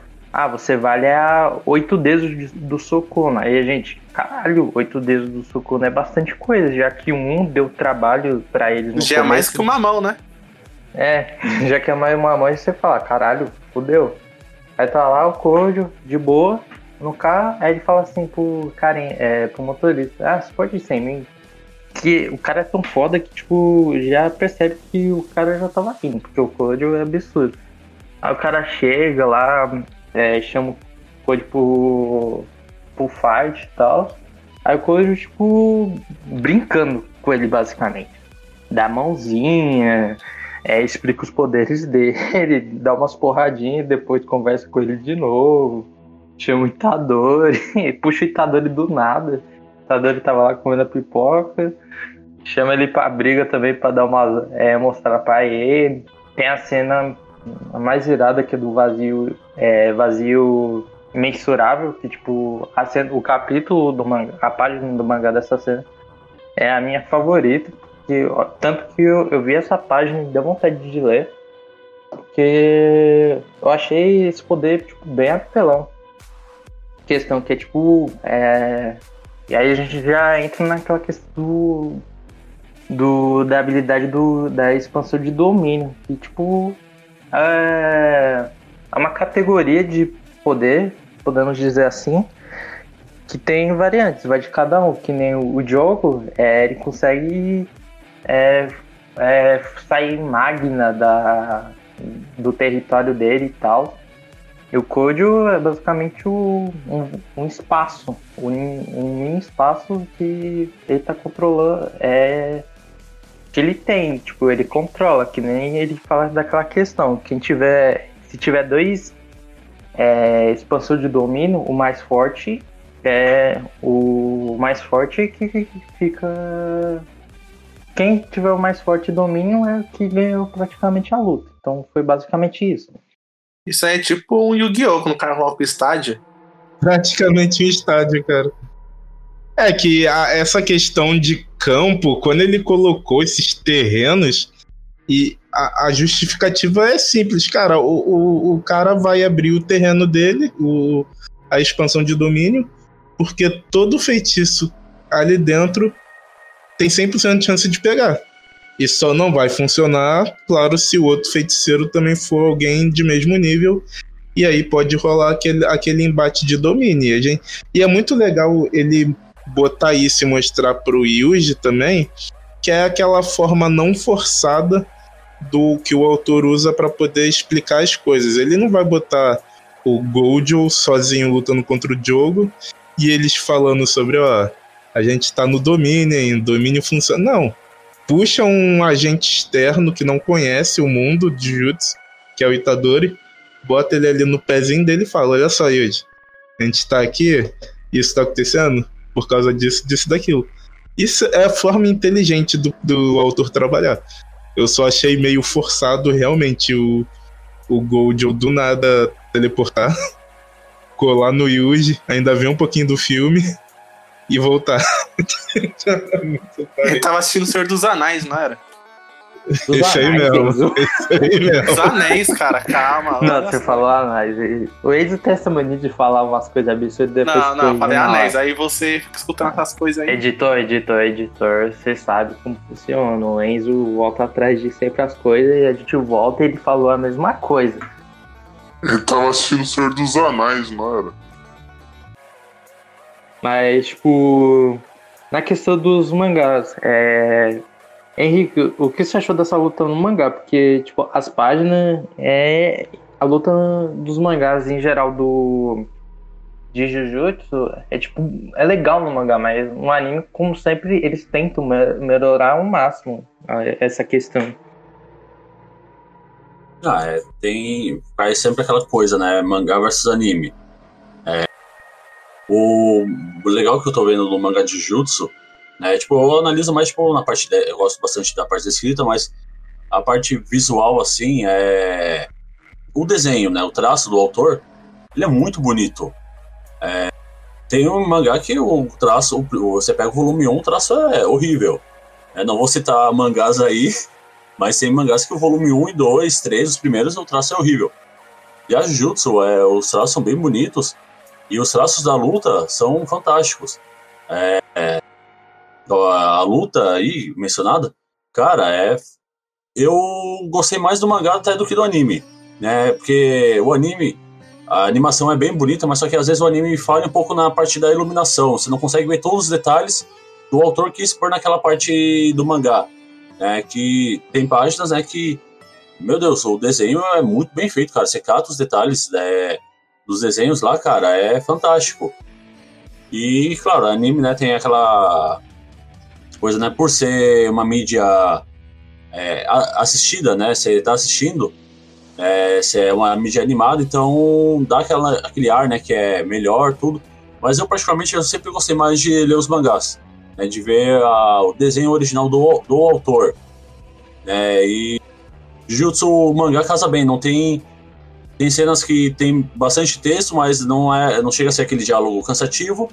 E tem as cenas que são muito bem, é, as cenas que são focadas só no desenho, que não tem texto nenhum, mas você não fica tipo, ah, só uma página de desenho, não tem nada. Você admira aquele desenho, né? Você consegue sentir o que o autor queria passar naquela parte. Henrique, e nessa parte o autor não não economizou nada com o Nankin, né? Que essa página do, do Gold mostrando o domínio, meu Deus. Era minha capa do Facebook, mano. Não, é fantástica. O você vê tipo os, os detalhes, né, que ele fez, cara. O cara deve ter passado praticamente horas e horas, tipo, se não falar dias, desenhando só aquela página. Sim. Que nem no. Que eu lembro dessa questão do anime versus mangá, tipo, eu acho os dois no mesmo nível, mas tipo, tem as diferenças, que nem quando o Chogos é, entra, tipo, no anime, ele chegou entrando, tipo, quebrou o terreno e tal. Mas, tipo, no mangá você vê bem desenhado que ele quebrou bem mais do que apareceu no anime. E, tipo, é que eu não tô com a foto fácil, mas dá pra perceber que o, o a questão do ator, uh, do autor que, tipo, é que nem você tem que é, valoriza bem mais o, o autor que basicamente ele tá sozinho. Claro que tem é, a questão do, dos ajudantes e tal, mas, tipo, é uma equipe pequena comparado a um anime em questão mais financeira também, se querer contratar mais pessoas. Mas, tipo, em detalhes mesmo, nessa questão de mangá, eu achei os dois no mesmo nível, porque os dois se esforçaram igualmente. Aí eu não sei comparar se é anime Tipo, a questão do vazio mensurável. Eu gostei bastante, tanto no anime quanto no mangá. Porque no, no mangá dá pra você ser sua capa do Facebook, toda bonitona. No anime você vê tipo um ovo, que nem aquela. Quando ele faz o vazio imensurável, tipo. É, eles meio que são meio sugados, tipo daquela assim, é, eles fazem a questão da animação de ele sendo puxado, tá ligado? E isso ficou bem legal no anime. Mas isso, sua opinião, Raposo, você é do time mangá ou time anime ou que nem eu, achou do mesmo nível? Cara, assim, para mim, por preferência, eu sempre sou time mangá de qualquer obra. Não, normal. Mesmo é. sabendo que o anime às vezes funciona melhor para mim, assim, se eu for olhar gosto pessoal, eu sou mais time mangá pelas questões que eu expliquei, que é o fato de eu, de eu ter esse ritmo melhor para ler. Mas no caso de Jujutsu, eu acho que as duas versões são muito boas. O mangá, porque não pelo fato do ritmo, não é uma questão de leitura, mas pela forma como a autora vai construindo esse universo e tudo é importante. Tanto que eu juro que eu dei muita risada quando chegou nos arcos mais recentes e, por exemplo, ela apresentou o personagem que era protagonista do volume zero. Pra mim, o volume zero não tinha nem importância. E quando ela apresentou, eu fiquei tipo, oi? Sério mesmo, Okutami? Você está me apresentando esse cara aqui e eu não sei o que fazer. Vou ter que ler o volume. E o anime, porque ele tem uma forma de adaptar muito boa. Ele sabe fazer uma adaptação que não é excessiva, né? E ainda por cima, a escolha de ser por temporadas, pelo visto, funciona muito bem. Então, assim, quando veio o anúncio do filme, do filme, que foi os rumores quando vazaram, eu fiquei preocupado, junto com muitas pessoas que eu conheço, algumas pessoas que eu conheço que falam, né, conhecem até mais da Shonen Jump que eu, que eu, houve a preocupação deles não adaptarem o, o volume zero, e sim adaptarem o que vinha depois, igual o Kimetsu fez no caso dele, que foi a adaptação primeiro dos 25 episódios, depois adap- adaptaram o arco do trem filme. E aí, quando falaram que ia ser o volume zero, todo mundo meio que deu uma acalmada, porque mostrou que, pelo menos até então, o estúdio e o autor, eles têm esse bom senso de saber, o povo precisar adaptar o episódio zero em algum momento, então nada mais justo que eu adaptar por meio de filmes. Então isso foi interessante, a forma como eles estão trabalhando na animação, de fechar num arco certinho, deixar espaço para um arco curto, mas ao mesmo tempo deixar livre para também adaptar o começo de tudo ali no, na, na prequel do episódio zero. Tudo isso é muito inteligente e mostra que existe uma preocupação em que o espectador entenda, consiga absorver tudo que está se passando. Então, para mim, as duas produções elas seguem de forma muito linear e muito boa. Sem contar que a qualidade da animação ela é invejável até em episódios mais básicos. Né? A gente tem o episódio 19 que também ficou muito bem feito, cena de ação, etc. Mas episódios que não são tão impactantes, vamos dizer assim, eles ainda assim conseguem ter boas cenas, conseguem ter uma série de coisas que você se encanta. A trilha sonora é muito boa. A cena que o Gojo usa a primeira vez o vazio imensurável dele, não tem como você não ficar bobo na cena. No mangá ela é muito bonita, mas ela é muito simples. Quando você olha no anime, o que eles fazem para aquela cena é um espetáculo. Tanto que teve gente. Eu conheço muitas meninas, mulheres que veem Jujutsu, Jujutsu Kaisen, que se apaixonaram pelo Gojo naquela cena. E eu fiquei, velho, como? Aí quando você vê a cena, você fala: esse cara é um absurdo. Porque a cena é muito bem feita, a composição no quesito luta, né? Se a gente for pegar o primeiro episódio, isso tem bom que a gente pegar toda a série, mas, por exemplo, os primeiros episódios eles já mostram a que vieram. Então, quando você pega essas cenas, quando você pega a cena do Itadori, e eu não lembro o nome do cara da escola de Tóquio, que é o que É, gosta de Tobo. mulheres. O Tobo. Tobo. É, quando você pega essa cena no episódio 19, que os dois. O todo.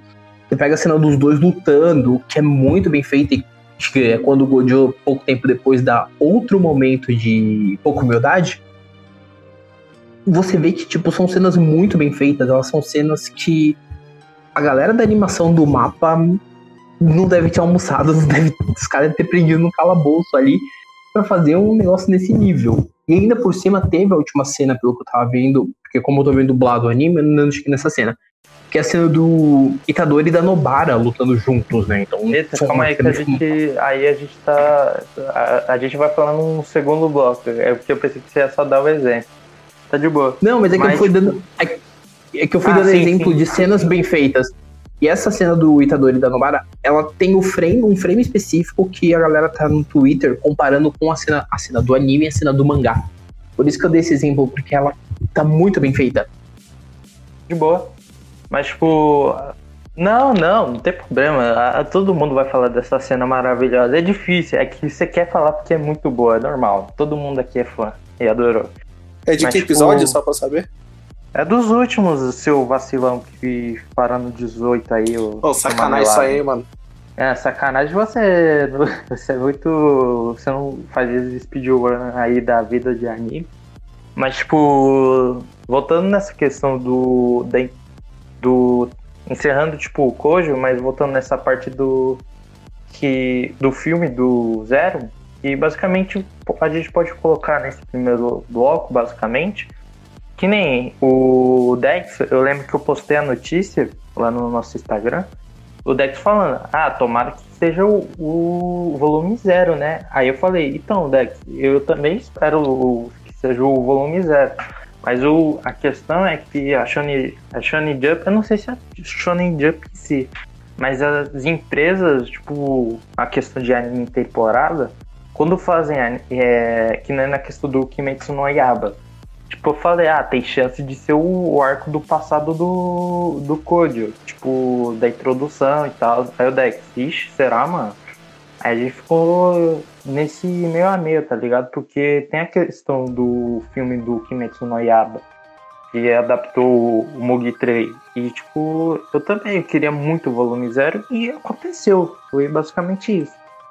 É porque essa questão de não. De, por exemplo, se fosse dito que seria o arco do, do passado do Gold, seria muito difícil isso sair fora do anime principal, porque ele serve na obra como um arco de transição para você sair do que a gente do que encerrou agora pro para pro, pro próximo arco que adapta o, o futuro o presente, né? E ele também explica muita coisa do que a gente vê dentro do arco de Shibuya.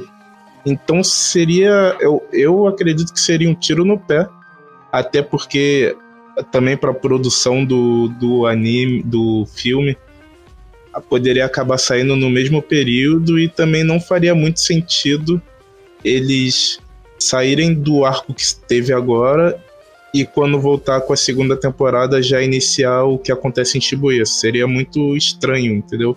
Até porque eu acho que tem até uma pequena passagem de tempo nesse até chegar em Shibuya. É porque Shibuya tipo, foi um arco meio patrocinado até, porque você vê lá na, no Japão mesmo, no- na estação de Shibuya, mano, eu queria muito ir no Japão. Tá lá as artes do arco atual do mangá desenhadas lá na Shibuya, porque a Shonen Jump é poderosa, mano. Lá no Japão os caras conseguem fazer. É, colocar os personagens no metrô. Tipo, não é no trem passando, é literalmente na estação. Aí você fica, caralho, mano. Meu Japão é incrível, mano. Eu juro, se eu tivesse. Eu não sei se vai ficar pra sempre aqui. Mas, mano, se eu tivesse a oportunidade de ir no Japão agora, ver aqueles desenhos e ia tirar uma foto lá, mano. Porque tá muito legal. Tem esse patrocínio, patrocínio entre aspas, dos arcos atuais que a Shonen Jump faz, que nem é. Acho que foi do arco dos vilões. É. é no arco dos vilões de Boku no Hero. Tipo, tem esses patrocínios, tipo, ó, o Boku no Hero tá no arco atual assim, aí tem uns. Eles, eles fazem. Deixam um vídeo é, rodando numa estação específica, um lugar, tipo, que é aberto ao público, tá ligado? Isso eu acho bem legal. Ah, mas na questão, tipo, encerrando esse mini arco do. da. mostrando que o. Nem é arco, é episódio mesmo questão do mostrando o Kojo fodão. Agora vamos falar tipo até a introdução do Marrito e do Jupen. O é, vocês acharam que o Jupen ia mesmo participar do colégio de Jujutsu? Tipo, eu não eu na minha opinião quando eu li o mangá eu, eu senti que ia dar merda. Eu senti, não, não deu, mano. Eu Alguém pessoalmente, eu pessoalmente eu não sofri com aquele bait do anime e nem no mangá, porque como eu peguei Jujutsu, ele já tava no iníciozinho do arco eu li de uma tacada só, então eu nem cheguei a cogitar o Junpei sair daquele, daquela saga como um feiticeiro Jutsu. Assim, realmente, quando mostrou ele most- apresentando os poderes, eu até falei, ah, pô, será que esse moleque vai ter a redenção e vai entrar? Mas não me surpreendeu ele ter morrido ali, entendeu? É tipo aquela questão, tipo, é que eu já li obra tipo Berserk da vida. é- Eu, eu- em mangá eu, eu já vejo assim, mano, vai dar merda, vai acontecer alguma coisa com esse garoto. Mas, tipo. Também tem a questão que eu achei que ficou bem trabalhado no anime na questão de direção. Ele, tipo, seu moleque que sofreu bullying e tal, ele. e aí tem o, a introdu- o nascimento do Marrito, que, tipo, fala introduzindo o moleque. Marrito, tipo, no anime, ele fi- fizeram ele meio putão até. Tipo, na hora que ele faz as caretas, aí ele é o Marrito do mangá. Mas fez, tipo, a questão do Seiyu também, que eu achei legal. Que é uma voz tranquila ele falando. Ah, existe feiticeiro Jujutsu. Se você encontrar ele um dia e tal. É, eles são, tipo, são que nem você, algo assim. Ele, tipo, no, no anime, eu achei que deu pra en- não enganar as pessoas, mas, tipo, cê- eu não sei se vocês viram o ReZero, tipo, a questão do Rose, é, Roswell, eu esqueci, eu não sei pronunciar o nome dele. Tipo, você fica em dúvida naquele personagem, tipo, é, ele, ele tá de que lado? O, qual a intenção dele? tipo, nessa questão do anime, eu acho que ficou bem, é, bem trabalhada. E, e eu, eu acho que tanto na direção e tal, é, aos poucos, depois o, o Itadori vem ter, conhece o Junpei, aí o Junpei começa a, a pegar, ficar amigo do Itadori, pegar intimidade e tal. E também o. É, posso falar também?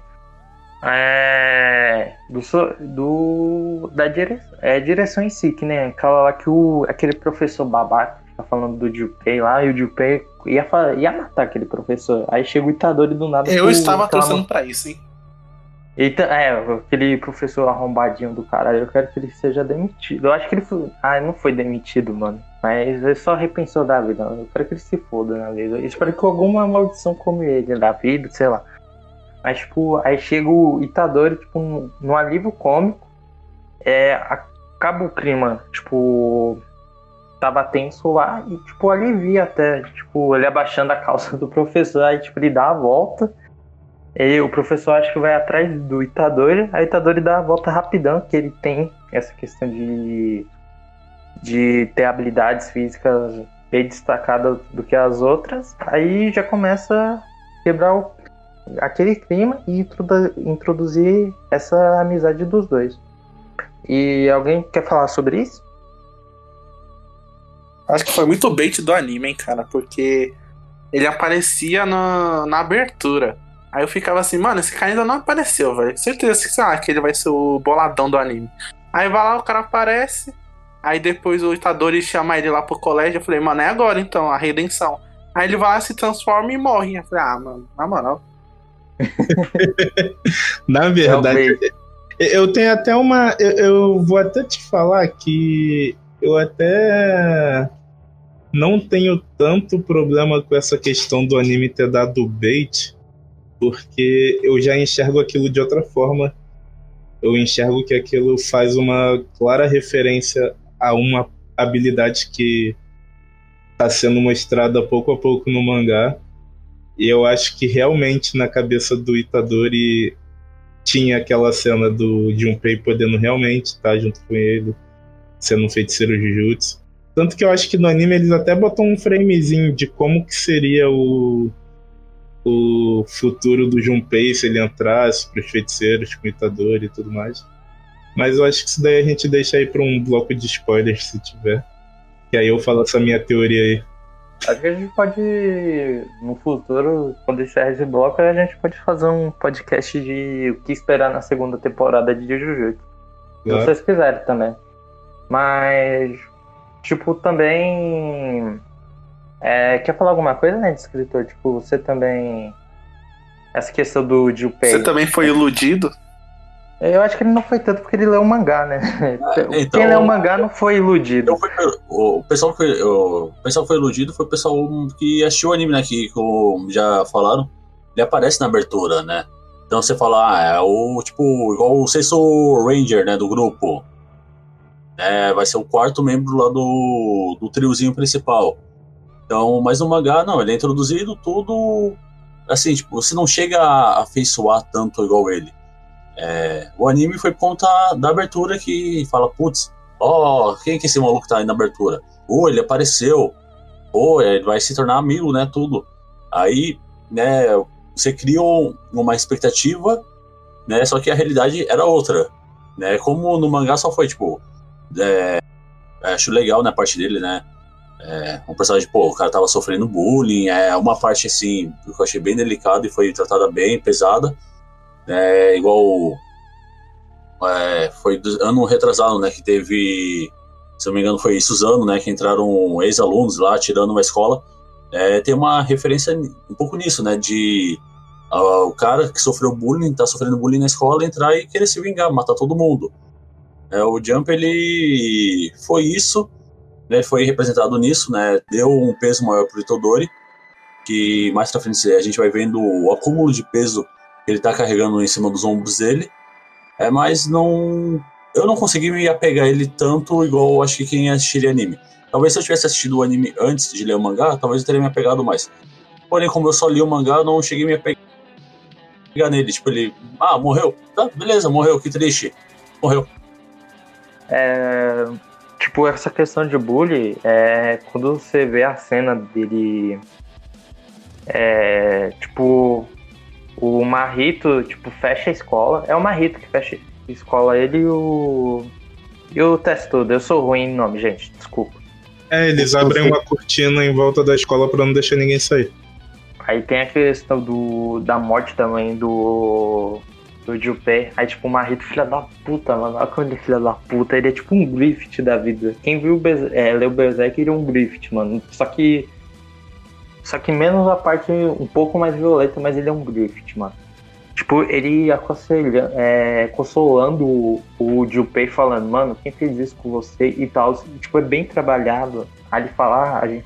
aí o Junpei pede, tipo, o senso, falar, agora foda-se, eu vou fazer. Eu perdi meu. Ele perdeu o, o ponto seguro dele, tá ligado? E isso. E isso, tipo, mudou ele. Tanto que ele fica meio dark, meio emo lá, tipo, os pessoal brincando, mas tipo, o bagulho é sério. Ele chega lá no. é, na escola e quer acertar as contas com o cara que fez o bullying com ele, aí ele consegue dar um daninho no cara. Tipo, não morreu, mas foi meio satisfatório, mas tipo. Só deixou o cara com catapora. É, mas tipo, o moleque tava sofrendo, então tá, é, tá valendo. Mas, tipo, tipo, ele. Ele questionando, falando, ah, a culpa é sua, não sei o quê. E aí o Itadori chega lá, eles têm essa mini briga e tal, que, que o Junpei é, quer, quer resolver as coisas, ele não, tá, não quer saber mais de nada, ele já perdeu tudo, então foi isso, basicamente. E, e sua opinião, tipo, na questão de dublagem, você gostou, senhor Raposo? É que eu, eu quero ver dublado, só que tá foda, questão de trampo e tal. Acho que eu vou ver só o episódio 19, que eu acho que vai sair sexta-feira. Com relação à dublagem, eu achei que ela ficou muito boa. Se não falha a memória, ela foi realizada inclusive no Rio. E os dubladores, eles são muito bons. Eu acho que os meus destaques, assim, principais, é, meus não. Eu colocar no plural, mas aí eu paro e penso, eu acho que no singular, eu acho que significa muito. Que é o Francisco Júnior como Sukuna. Rapaz, eu ouvi, eu ouvi em japonês em japonês, o Sukuna tem uma imponência muito grande, mas quando você pega o cara que dubla o Scanor, dubla o Crocodile, do One Piece e coloca ele pra fazer o Sukuna, mano, a voz daquele maluco é outro nível. Ele fala e você fica, gente, você não consegue conceber como um cara consegue incorporar realmente aquele personagem, aquela maldade. Você ouve a voz do cara e você sente a maldade do personagem. Isso é incrível. Mas. Cortando uma- rapidinho na questão de dublagem, Uhum. o- é rapidinho. É, o Francisco Júnior, é um salve aí pro Francisco Júnior, espero que um dia participe aí do pro- programa da vida. É, é, tem aquela questão do Green Show, é, de Bleach. É, o dublador japonês dele é o mesmo do Sukuna. E aqui no Brasil, o Bleach foi dublado o arco Arranca. Aí quem faz também é o Francisco Júnior. Então, tipo, ficou muito foda. Tipo, esse, essa coincidência. Só, mencionar isso porque é, é bem legal. Sim, assim, com relação ao que vocês estavam falando também envolvendo um pouco, fugindo um pouco da dublagem, um pouco pra questão do Junpei, é, para mim eu vejo a questão do- dele como personagem dentro, assim, tudo que acontece, eu vejo ele como aquele personagem que é um personagem que ele já é quebrado, porque tem toda a questão, como vocês estavam mencionando, do bullying, etc., que é mencionado também no mangá. No mangá, inclusive, é, dá de forma diferente da série. Mas ele é um personagem que ele já tá quebrado por conta de ser humilhado na escola, etc. E quando ele encontra o Marrito, o Marrito tá ali pra ver o circo pegar fogo, lamber em chamas. Ele encontra um moleque que vê espíritos. E o moleque tá quebrado, ele só termina de quebrar a cabeça do moleque. Ele literalmente cracha o moleque num nível totalmente diferente. Só que aí, nesse período que ele tá crachando o moleque, o moleque conhece o Itadori. E é aí que entra toda a questão. Porque era um personagem que você percebe que, assim, ele é o tipo de personagem que ele, se fosse melhor trabalhado, talvez a história não andasse da maneira que andou. etc. Mas a gente percebe que ele existe por um propósito que é fuder o Itadori. Não sei se pode falar.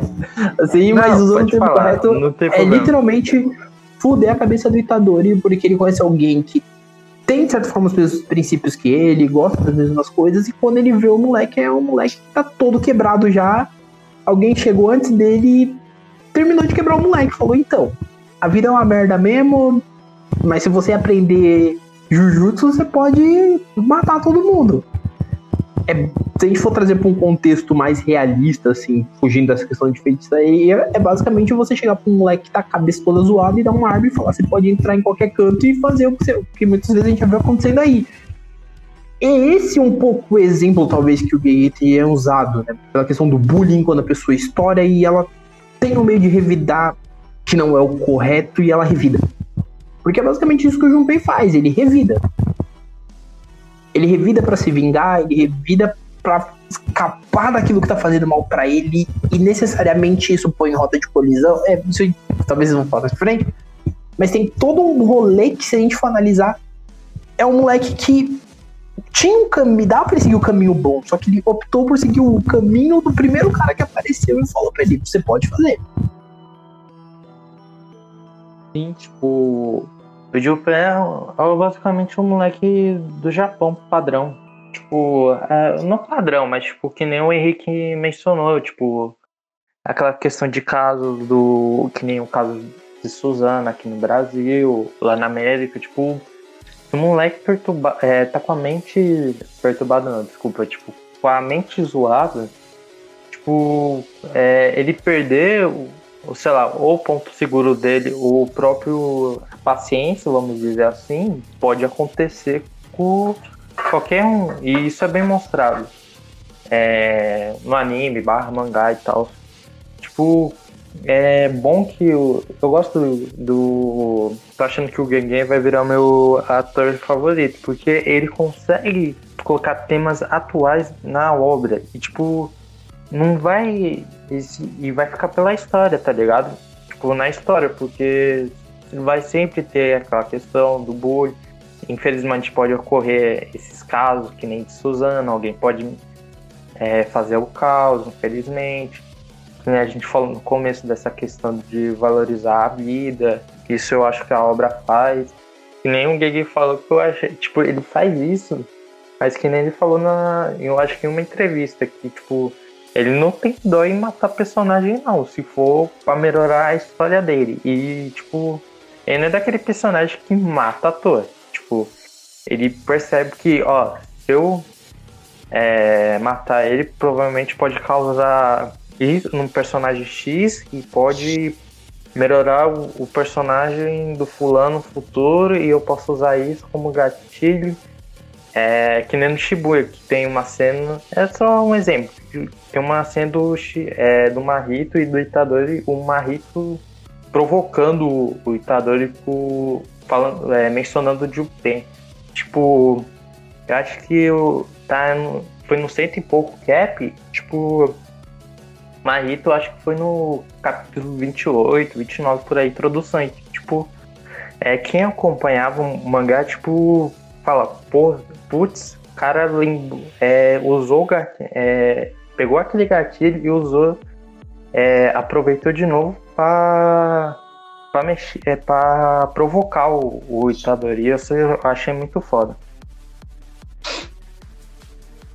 É, mas, tipo, voltando, e, o- e depois que acontece, é, o Junpei vira, sei lá, um, a maldição, podemos dizer, um troço, não- que nem os caras falando que ele virou um Pokémon da vida. Achei isso meio sacanagem, porque foi foda, tipo, a cena do, do Itadori pedindo ajuda pro Sukuna. Aí o Sukuna falando que não vai ajudar ele pronto. Aí eu, eu não eu acho que nessa cena eu fiquei meio dúvida no mangá na época. Falei, mano, Sukuna podia mesmo é, curar o Junpei mesmo. Aí depois que eu vi ah, o que o Sukuna pode fazer, eu fico, caralho, mano, Sukuna podia mesmo fazer isso. Filha da puta, mano. Mano, é que o Tal. Sukuna é vilão, né, mano? Ele vai falar, não vou fazer um ato de bondade com esse cara.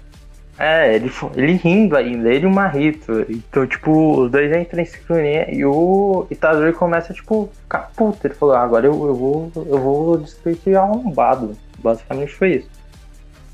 É, alguém quer falar mais dessa cena? Tipo, essa cena eu acho que Só foi marcante. voltando um pouquinho, talvez, tipo, é, falando né, sobre o Junpei, mas Pode voltando falar. pro.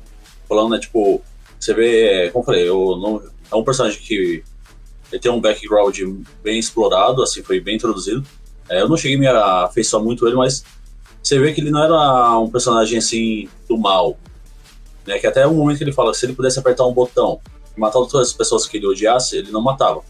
Mas se ele pudesse apertar que matasse todos que odeiam ele, ele apertaria esse botão.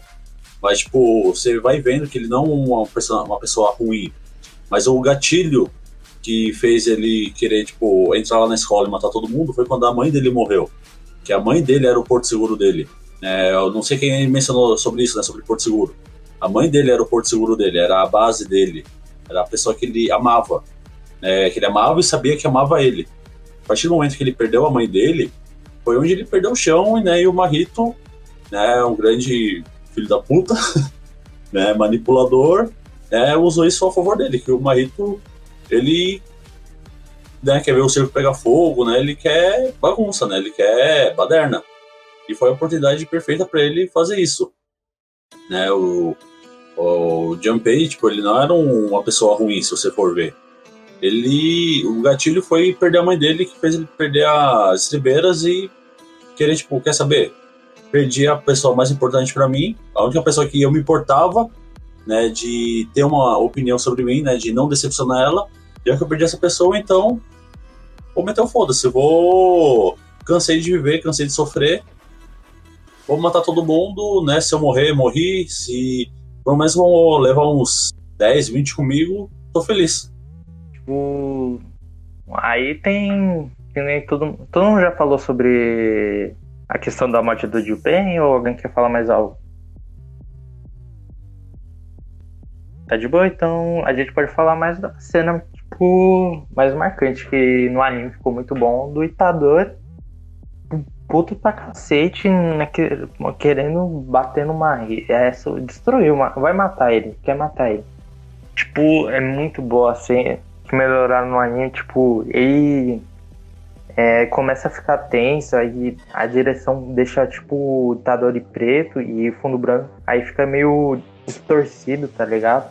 Aí o Marrito tem essa sensação de perigo, aí ele fala, eita, aí não sei, ele dá tipo, opa, mas aí ele fala, calma aí, vou provocar ele mais um pouquinho, aí o Itadori vai lá, dá umas porradas nele, aí o... É tipo a questão da cena da escola, o Marrito é, o não, o Itadori é, pegando, é, uma porrada mesmo, o marido com os poderes dele, tipo, muito louco, que é, tipo, ele consegue fazer muita coisa, tipo, transformar a parte de corpo dele animais, tipo, asa, é, cauda de é, chicote, umas lâminas e tal, isso é bem louco os poderes do Marrito, e depois a, é, da luta chegou o Nanami, e a cena mais é, satisfatória do Nanami e o, e o Yuji dando uma belas porradas no Marrito. Aí eu achei, tipo, sensacional no anime. No mangá também ficou muito bom. Que naquela cena lá do. É, que o Marrito fala assim. é, Não, que o Yuji fala assim, ah, eu vou te matar. Aí o Marrito ironizando, ah, você quis dizer me exorcizar, né? Aí, tipo, caralho, que filha da puta. O bom nessa cena da escola, que é aquele cara lá que chega, ele fala assim pro Itadori: Ó, vamos deixar a brecha, a gente vai na porrada, tá ligado? A gente vai moer esse cara. Sim, mano. Aí, tipo, lembrou muito a cena da. Da Gabi, sabe? Do Attack on Titan. Tipo, deu aquela porrada satisfatória. Tipo, va- vacilou. É, apesar do. Da Gabi, deu. Não deu dó, mas, tipo, caralho, é uma criança. Uma Rita é, é mais filha da puta que a Gabi. Então, tipo, deu. Ficou. Tipo, umas, é um alívio melhor no Marrito, na questão de dar umas boas porradas no. Oh, o Yuji e o Nanami dando umas boas porradas no Marrito. Alguém. E questão de mangá. É. O Dex, questão de mangá, você gostou? É que eu não sei se você chegou nessa parte no anime, mas ficou bem foda. Não, eu assisti também. Eu tô, tô fazendo aquela. aquele recap, dando assistida nos episódios do anime. O, o, o cara, ele é um caso interessante em Jujutsu, porque ele é o típico personagem que mais pra frente tu vai querer que tenha um mangá só dele mostrando o lado dele da história. Porque, sei lá, cara, o, o cara é praticamente um anti-protagonista da história. Ele tá sempre em, em combate de ideias contra o Itadori. E ele é um dos personagens que mais se superam. A gente vê nesse mesmo episódio que tá o, o Itadori e o Nanami combando ele infinitamente para poder destruir a, a alma dele no corpo.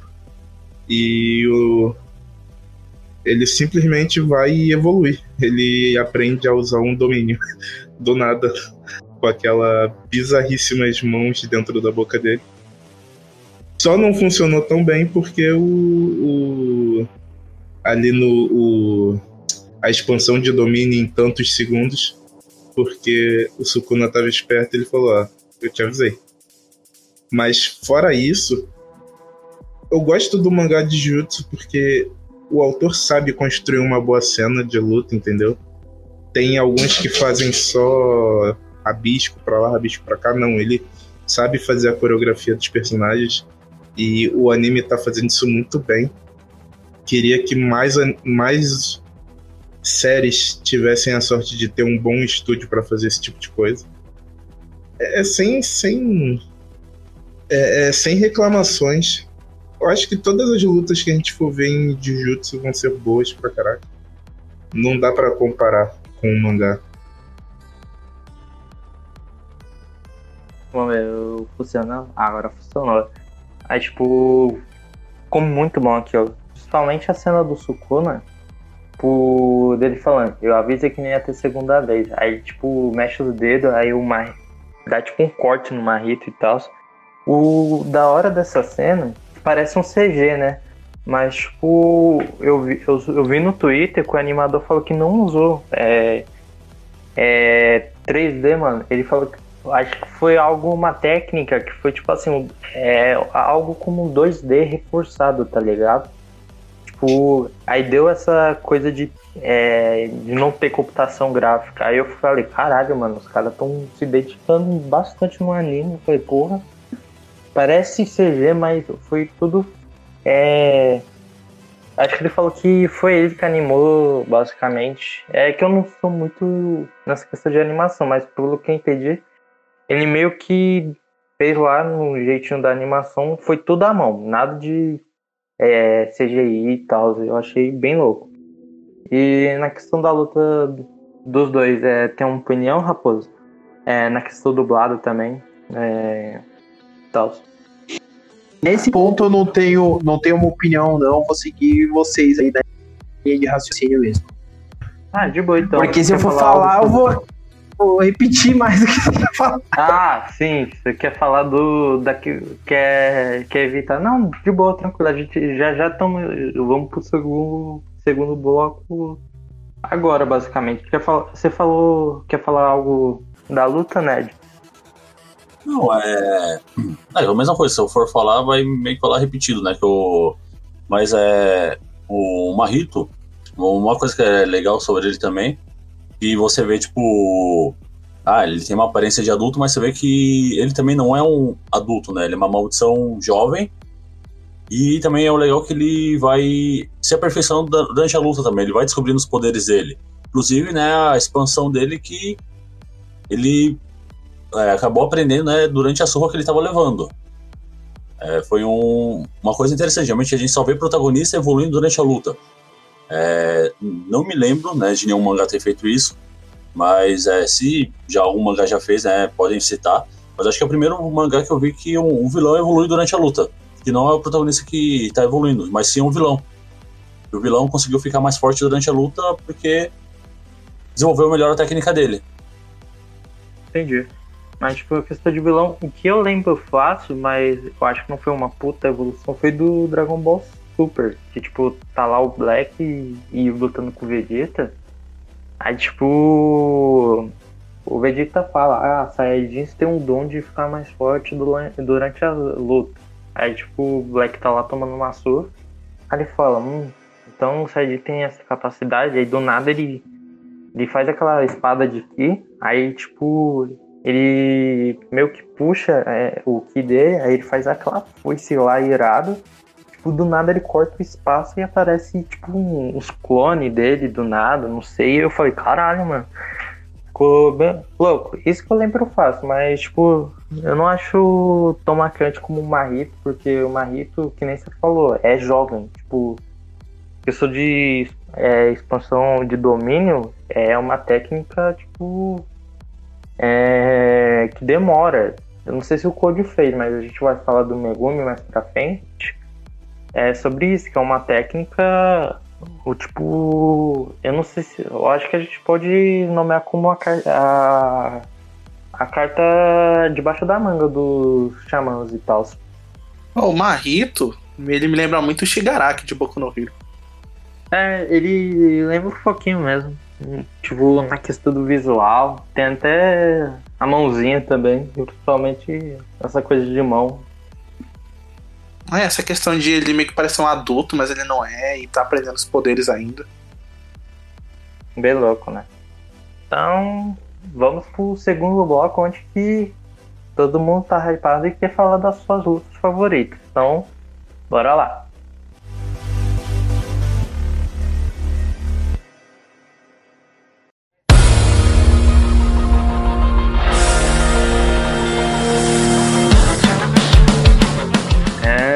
Então é isso. Agora a gente vai falar do segundo arco, que muita gente já começou com o pé esquerdo por causa da abertura. Eu não sei porquê, porque eu, eu gostei bastante da abertura. Eu acho que, na minha opinião, em música e animação, do mesmo nível da primeira. Só que a primeira é, é muita gente fica desse lado favoritinha, tá ligado? Aí, tipo, meio que desmereceram. Mano, tem gente que falou que aquela abertura era uma bosta. Eu falei, caralho, mano puta abertura foda e, e os caras jogam essa do nada. Eu fiquei tipo, ué. É porque tem o Gakuganji tocando um rockzinho e o nego não gostou, não. É. Mano, é porque eu acho que é tanto a primeira abertura quanto o primeiro encerramento foi tão bom que tipo, os caras não aceitam outra, tá ligado? É, é sempre essa questão em anime. É, tipo, quando o anime tem um segundo cor, é, tipo, vem aquela pausa de uma semana e volta, aí geralmente tem uma abertura nova, um encerramento. Aí o pessoal fica meio de pé esquerdo e tal, mas tipo, eu adorei a música. É muito boa também. Eu acho o mesmo nível. Claro que tem gente que pode preferir a Kakai no Kitan. Tal. Cara, é que, assim, humildemente falando, é que é, se eu ia falar, de, encerramento, porque pra mim, encerramento ele tem uma diferença muito grande. Mas a abertura, ela me deu um estranhamento a primeira vez que eu ouvi. Por causa da animação. Da segunda. Sim, é normal. Não, por causa da música. A música em si Ah, é música. muito diferente, porque você tem a Kaikai no Kitan, que ela é. A Kakai no Kitan, que ela é muito boa, o Ivy fez uma puta de uma música. E aí você pega a segunda abertura, ela tem um ritmo um pouco mais tranquilo, mais tranquilo várias aspas. Ela é um rock diferente, ela tem um estilo mais diferente de rock, e você vai ouvindo aquilo a primeira vez que você ouve, você fala, é legal. Só que você começa a comparar com o anterior, você fala, mas não tem o mesmo impacto. Quando você ouve a segunda vez, você percebe que ela é tão impactante quanto isso que fica da hora. Porque a primeira vez que eu ouvi, eu falei, é estranho. Aí a segunda que eu ouvi, eu já falei, ok. Não é tão ruim, não é tão ruim, e a primeira não é tão melhor. As duas são bem iguais. Muda o tom que eles querem fazer, porque a primeira, ou não, é muito abertura de shonen mesmo, porradinha. A música que ela chama a segunda não, a segunda não é uma abertura de obras que são uma porradinha, mas tipo assim, quando tá num arco mais sério, num arco mais dark mesmo. Então funciona bem porque talvez eles quisessem passar pra gente. Mas já cortando aqui pro encerramento, o primeiro encerramento tá no meu coração até hoje e é isso. Tipo, o, o segundo encerramento eu achei mais bonitinho, a musiquinha bonitinha, mas não algo que dá pra ouvir como o primeiro encerramento. Tipo, você lembrando do personagem, do Code falando os dedinhos e tal, aquela cena lá, muito bonitinha. Mas, mas na questão da abertura também. É, esse clima meio pesado, que tipo, já começa lá com o Code lá de, de óculos preto, aí tá chovendo, ele tá logo com o buquê. Tanto que, tipo, eu lembro que eu tava no grupo de Jujutsu, ainda tô, quer dizer, do Facebook, os caras falando assim, ah, eles estão indo pra um funeral. Aí os caras falou assim, ah, é, muitos deles já estão no próprio funeral. Aí o caralho, do nada, assim, gratuito. Eu falei, porra, mas não vamos falar quem é e tal, mas só não se apeguem muito os personagens, mas é bem difícil. É, alguém quer falar mais um pouquinho da abertura, rapidinho? Então, beleza. Então a gente vai pro a introdução do torneio de Shonen maneirão. Tipo, a questão do, da volta do Itadori é muito engraçada. Tipo, Code falando assim, não, vamos fazer algo legal. Aí tipo, ele tá no carrinho escondido. E o Code fala assim, olha cá quem voltou. O, o defunto apareceu dos mortos. Aí todo mundo fica com uma reação, tipo, Caralho, do nada aí o Itadori fica em choque. O caralho, eu fiz merda. Aí eu achei, eu achei muito engraçado essa cena. É que é a maior quebra de expectativa, né? Geralmente o que, que você veria? O pessoal hiper chocado e, nossa, como assim você tá vivo, sei lá o quê.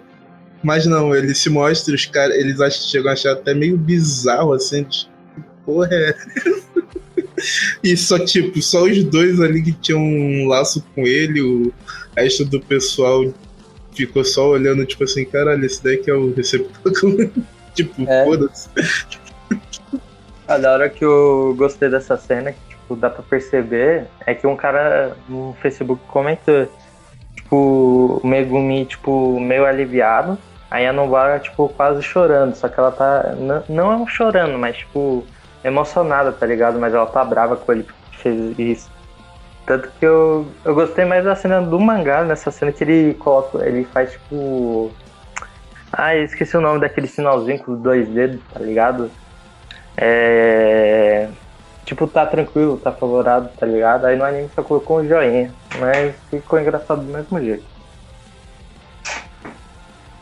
É, mas voltando, tipo, vamos para as lutas, né? É, sua opinião, tirando a do Itador, é, do Itadori todo, nas lutas, é, que luta vocês gostaram em paralelo? Tipo, tem acho que duas ou três. Não, tem quatro, aliás. Alguém tem uma luta favorita, além do. Depois do Itadori e do Yuji? Então, eu curti bastante a do Panda, porque é mais uma vez o autor expandindo o, os estilos né, de feitiços, o tipo, o, tipo de existência, né? Que ele serve justamente para poder tirar aquela nossa dúvida sobre por que caralhos tem um panda fazendo parkour. E também explica o lance do Mekamaru, que ele não é simplesmente um robô ou um robô controlado porque foda-se tem todo um tipo de explicação. É, tudo realmente gira em torno de energia amaldiçoada.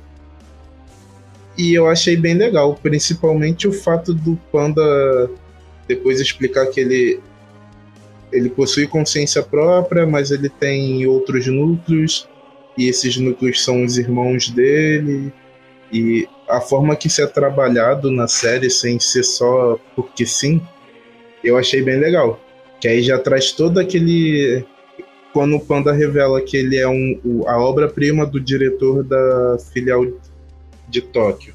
Aí a gente volta lá e vê que realmente o diretor está sempre trabalhando com uma marionete, fazendo uma pelúcia, tem aquelas que deram pro treinamento do Itadori. E aí você aceita, não, beleza, faz todo sentido, não foi tirado do nada. Eu achei bem legal essa parte. E sobre o Meshamaru também, é um personagem que mais pra frente eu fiquei até triste por ele, porque não é um personagem que merecia viver do jeito que ele vive, estilo Pen de Naruto. Sim, mano, tipo, é tudo fudidão e tal. Aí depois da luta ele.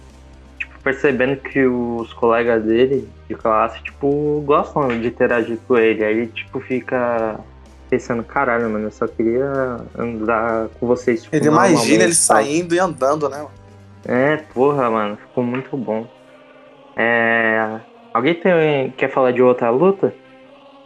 Ô, Falando um negócio desse panda, velho, tipo, já é meio bizarro ter um panda andando e falando padrão. Aí uma das transformações do cara é um gorila, tá ligado? Pra deixar mais bizarro ainda. É, aquela transformação é muito boa e tal. É, ainda não foi revelado. é, eu acho que a terceira irmã dele que ele fala é no mangá, eu acho que não revelou, eu não lembro. No mangá fala. Ah, Fala que é, mas ele não usou, né? Eu Não acho.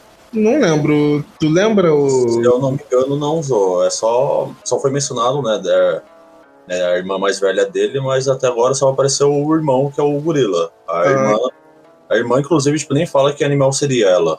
Ah, tá. Então tá faltando isso. Ah, então tá de boa. Ó, o hype aí. O que será que o panda vai virar? Vai virar uma baleia. Tá porra. tipo, seja louco. É, de alguma luta, né, escritor? Bom, provavelmente alguém ia comentar. Se alguém não comentar sobre essa luta, vou bater depois nela. Que é da nossa diva Maki contra a fofinha da Miwa, né? Que é aquela luta, tipo, que a.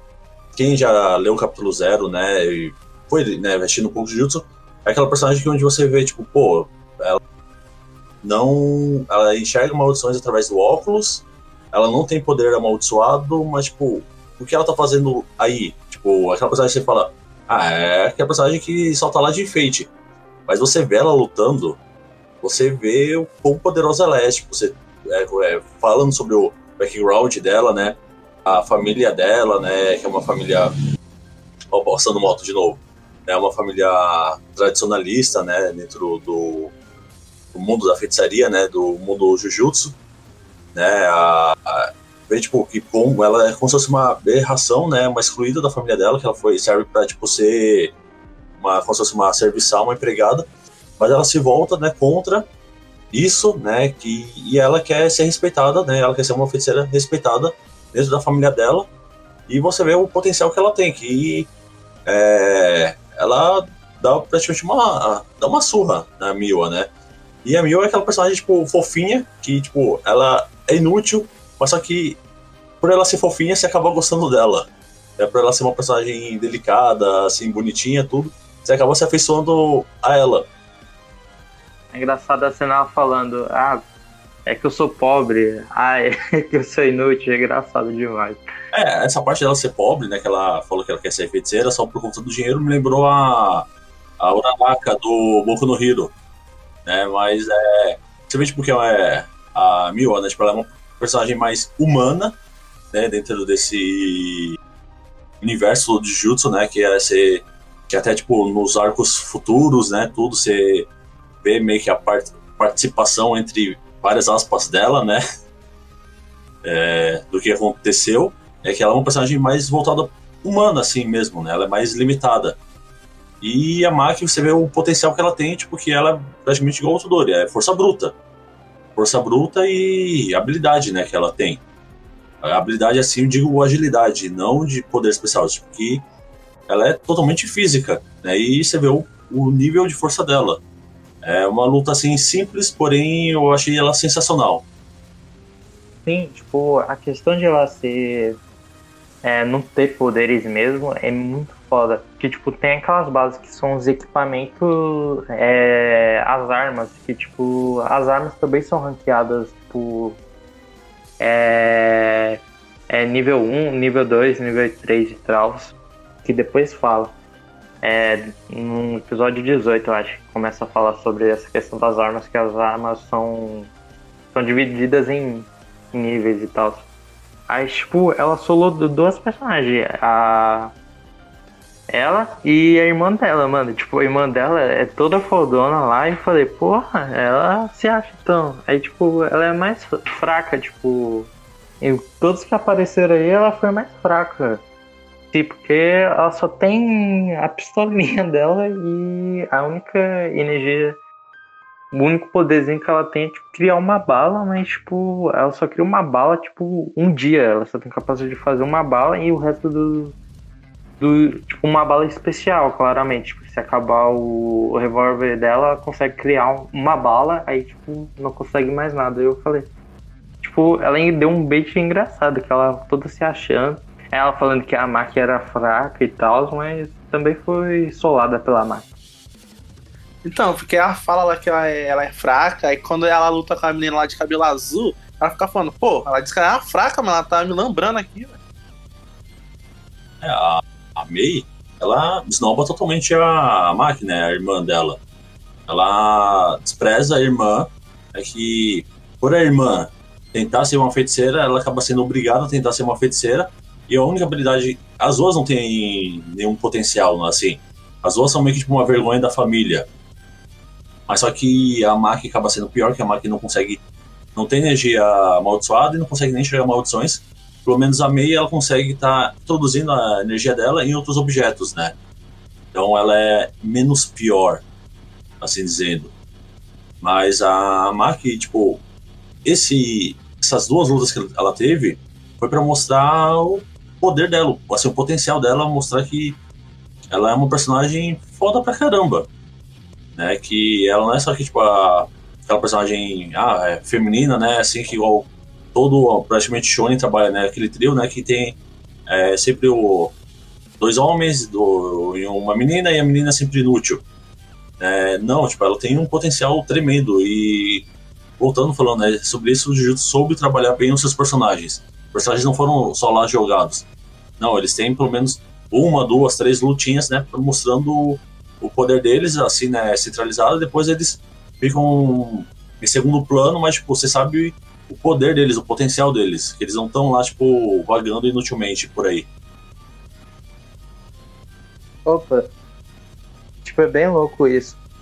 É, mas eu acho que. Quer falar alguma coisa, senhor Raposo? Ou quer falar da luta do Itadori e do Yuji? Ou do Itadori e Yuji, não. a luta dele mesmo, as ideias. Ou você quer falar mais da luta do Todo e do Yuji? Que também teve essa luta entre os dois, tipo, eles conhecendo. Tal, o Todo falando que queria qual é o seu tipo de mulher e tal. Cara, essa parte do todo, quando ele vai encontrar aquele encontro hoje que ele fala, que a primeira pergunta dele é qual é o seu tipo de mulher, eu admito que isso pra mim Discord torna tá ele um personagem. Desculpa. Não, que isso. Eu acho que isso é uma das coisas que eu mais me divirto com ele, porque todo personagem que ele conhece, a primeira pergunta que ele faz é qual o seu tipo de mulher? Aí, tipo, cara, a pessoa fica com aquela cara de paisagem dele. E daí ele emenda no. Então, mas só que se você gostar de homem também, você pode falar seu tipo de pessoa. Aí você fica, mano, o que que isso tem a ver? Logo em seguida ele já emenda num. É que isso pra mim faz diferença pra eu entender melhor se você não é uma pessoa boring, daí você fica, mano, teoricamente não faz, mas faz diferença pra ele. E assim, eu gostei dessa ideia. Da primeira coisa que ele pergunta antes de decidir se vai sair no soco com alguém é isso. Porque com o Yuji, por exemplo, por ele perceber, né, durante a luta ali, quando o Yuji fala do tipo de mulher dele, que o estilo deles era parecido, foi que ele meio que virou amigo. Virou o melhor amigo do Yuji naquela luta. Assim como no começo foi o motivo que levou ele a dar uma coça no Fushigoro e ele olhar pra cara dele e falar, então, não é bem o que você achava. Estou passei a vida inteira zoando vocês falando que era uma coisa e não é. Então isso é bem interessante, tipo, e sem contar que foi uma luta bem feita e desenvolveu né, esse laço de amizade que vai se arrastar pelas próximas sagas e aí sucessivamente. Acho que é engraçado. Ele é best of friend e tal. É, vira do nada, o todo imaginando Tadori na escola. É engraçado demais. Aí Tadori, que porra é essa? Tá louco, mano? Eu te conheci agora. É, isso foi bem engraçado e tal. Mas esse encontro dos dois, tipo, pelo menos pra mim, eu já esperava um pouco, porque quando o Itadori ele chega lá no, no colégio, a primeira coisa que ele fala é o tipo de mulher que ele gosta, tá ligado? É, tipo, Jamie, é, Jennifer Lopes, né? É Jennifer Lopes? Jennifer Lawrence, Lawrence. Lopes.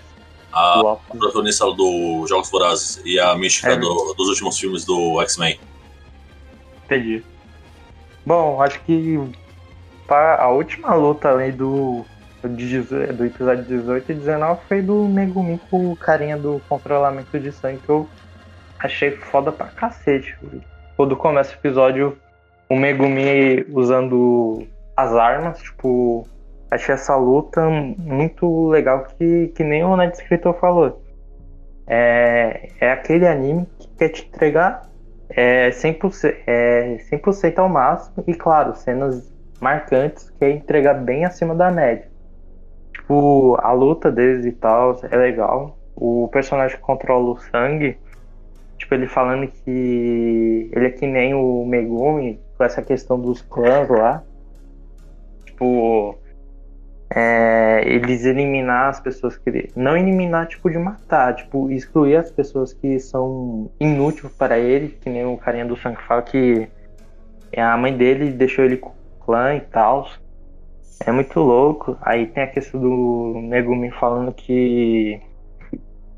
Que não liga lá pro clã dele e tal. Ele só quer salvar. Aquele papo lá que as pessoas meio que não entendem do Megumi. Ele falando lá que quer salvar as pessoas por desigualdade e tal. Mas, geral, a luta foi muito foda. Tipo, o Megumi é, invocando, é, invocando aquele elefante. Aí, beleza, aí invocou o elefante, aí ele já invoca o, o Noé. Aí tem aquela cena foda dele invocando o Noé. Aí o cara fala: Não, eu não vou dar o braço a torcer.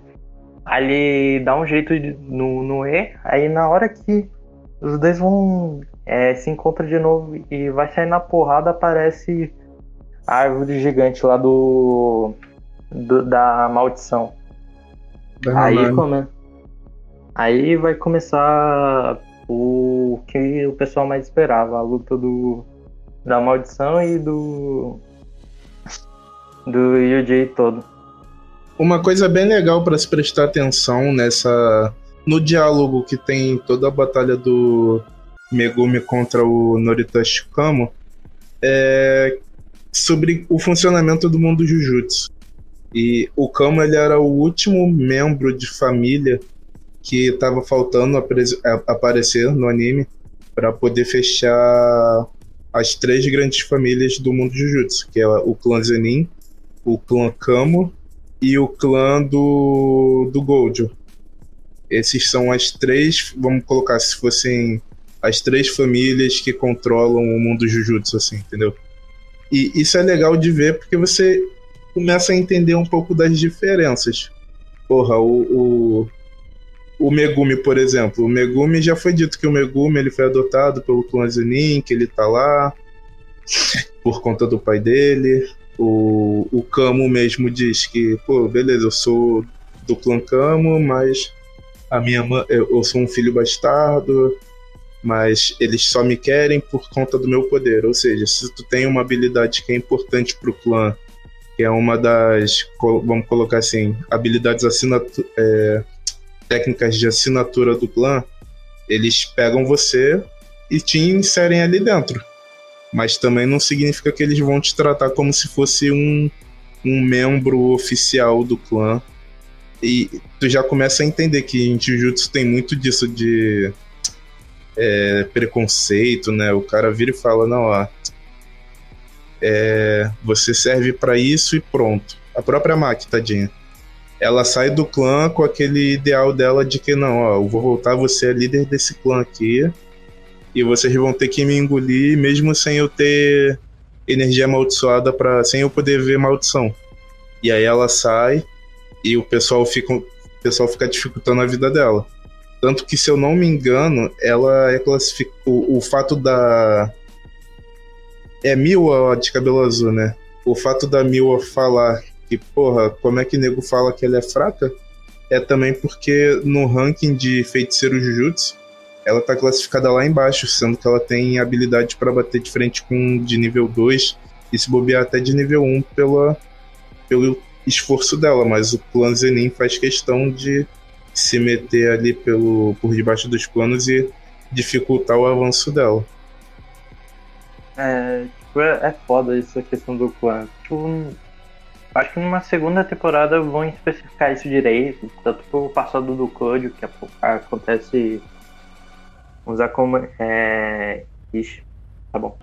É, por causa dos acontecimentos dele e tal. É, isso é bem louco que pra quem não pegar muito direto essa ideia do, dos clãs, entender mais ou menos, tipo, mais profundamente, eu acho que na segunda temporada é, vai ter isso. Então, tá de boa. Então, eu acho que chegou a cena mais esperada do Raposo. Pode falar do, da Batalha do Todo e do Yuji. É, contra a maldição. Cara, com relação à parte dessa batalha, eu não cheguei a ver ainda o episódio em si. Eu vi as cenas da batalha, inclusive, quando a gente tava falando que eu tava lendo, porque isso virou até assunto em muitas páginas. O pessoal falando que passou diversos episódios não gostando da Nobara e agora gostam. Eu fiquei tipo, oi. Porque, assim, a cena em si, ela tá muito bem feita. Eu vou usar os aspectos técnicos que eu não entendo 100%, mas seria o básico. E pra dizer que sim, tá uma cena bem bonita. Né? Tá um episódio que, pelo que eu pude ver, assim, do pessoal que pos- postou imagens, etc., tá um episódio bem trabalhado e tá um episódio que fecha bem, né? Uma luta que fecha bem todo esse primeiro arco pra gente se preparar pro que vem adiante. Mas como eu tô vendo dublado e o dublado tá pelo menos umas quatro semanas atrasadas, então vai demorar um É. tempo pra chegar no último episódio. E o triste é que, tipo assim, o, o dublado, eles inclusive deram a pausa que teve no Japão. O Japão teve duas semanas de pausa e aqui no Brasil eles deram as duas semanas de pausa na dublagem pra respeitar o que foi feito lá. Eu acho que é por causa mais da pandemia, né? Porque. Não, é tipo a Crunchyroll. Ela dubla os seus animes, tipo. Acho que quando ela dublou Bugou Stray Dog, ela, tipo, dublou tudo. Só que aí ela lançava semanalmente e tal. Sim, só que no caso de Jujutsu eles estão lançando semanalmente, porque literalmente eles já deixaram dublado. Só que, como no Japão tem a questão de final de ano, e final de ano eles sempre tem as pausas, né? Daqui no Brasil, na hora da dublagem, eles replicaram isso. Então, por exemplo, antes de lançarem a segunda parte do anime, que é quando troca a abertura, eles ficaram duas semanas sem lançar o dublado, então lançaram. Na própria rede social eles explicam isso, eles falaram que eles seguiram a mesma ideia do Japão. Eu achei a ideia inteligente? Não, porque no Japão tinha um motivo pra eles pararem, que era questão de fim de ano. E não tinha. Se não tivesse parado, talvez a gente tivesse até terminado junto ali, um pouco perto. Sim, é, mas é normal, padrão de empresa grande. Mas, tipo, na questão das batalhas, tipo, é, os caras é, ficou muito bom. E além da batalha, foi o time entre o todo e o Yuji. Tipo, é, começando lá o Best Friend, é, é, My Brothers falando inglês, todo mundo rindo.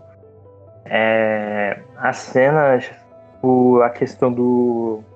é, eles andando era bem movimentada.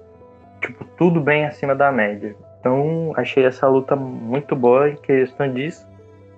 E tal, alguém quer falar sobre essa luta? Quem viu o anime? Eu acho que o Enzo parou nesse episódio, tipo, é o 18. É, eu parei no, no começo do 18. No 18 ainda tá lutando lá o. O Sasuke de Jujutsu e o cara lá do sangue. Então tá, é, vamos falar da. Mas voltando no episódio 19, lógico, mais marcante, tem a questão do feitiço do todo que geral ficou hypado pra caramba. E. E, tipo, a questão dele bater as palmas, tipo, ele trocar de lugar com o Yuji ficou muito bem feito, mano, na moral. Tipo, é um poder que você não imagina pra um cara bruto desse jeito. Tipo, você imagina algo meio tanque, tá ligado? É. Porque o todo é puro músculo, mas você não imagina que ele tem, tipo, um poder tão é diferencial do que ele parece, tá ligado? E tem aquela questão, tipo, que nem ele fala que ele tem 350 mil de QI. Tipo, claramente ele não tem isso, mas dá pra perceber que ele é um cara muito inteligente. Tipo, não chega a nível 300 de, de QI. Mas questão de lutas e, e estratégia, é, auxiliando o Yuji nas cenas, ficou muito bom. Esse tipo de coisa, é, esse tipo de orientação é, para derrotar a maldição. Aí tem aquela quebra de expectativa que é do nada. O, aí a maldição fala: Bom, vocês fizeram dano em mim, agora eu vou. Eu acho que eu vou dar tudo de si. Aí ela começa a sugar, tipo, a energia das, das, da floresta em si. Aí, tipo, os caras já estão meio empáticos com ela. Fala, putz, e agora? Não sei o que. Aí tem o. É, que nem o episódio falou. É, acho que é quebrando padrões, eu acho que. Fora dos padrões. Que era. E do nada chega lá. O campo é quebrado, tá lá o Code voando, é, flutuando lá em cima. Você fica, eita porra. O cara tá bravo demais. Tá, voa, tá lá flutuando. É, e tipo, ele localiza a maldição. Aí ele desce. Aí ele só dá uma surrinha no mestre em maldição, eu acho. Que ele é, o carinha do, do Mattel. Aí faz a cena que basicamente bombou no. num anime que é do feitiço roxo, que ele faz aquela cena lá maravilhosa. Tanto que eu acho que. eu não lembro o site específico. Mas esse episódio ficou, recebeu nota 10 por insights que são específicos para nomear episódio e tal. E alguém quer falar alguma coisa?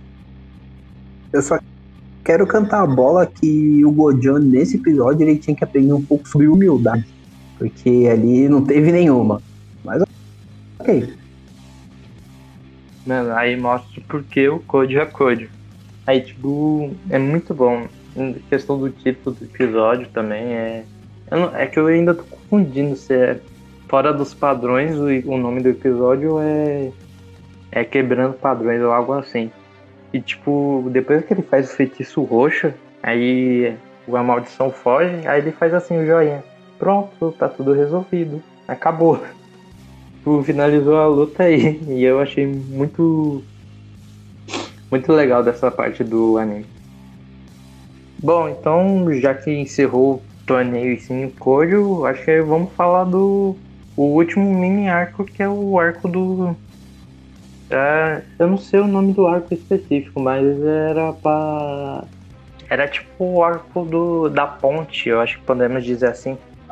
O, Que tem- o arco atual agora, que acabou? Não, o. Aquele arco que depois que resolve o torneio é que foi até o anime. O que eles vão ver a escola do Yujin e vão ver uns casos lá de maldição onde tem o desenvolvimento do Megumi. Eu tenho o nome aqui, peraí. Tá? É alguma coisa da obediência, o nome do arco. Ah, é. É. Arco da. Ah, eu, eu lembro também A como. origem da obediência. Ah, é a origem da obediência. Se inicia com o, o Marito usando o que ele pegou na escola de Jujutsu e criando os três fetos lá que eram humanos com mal, misturado com maldição.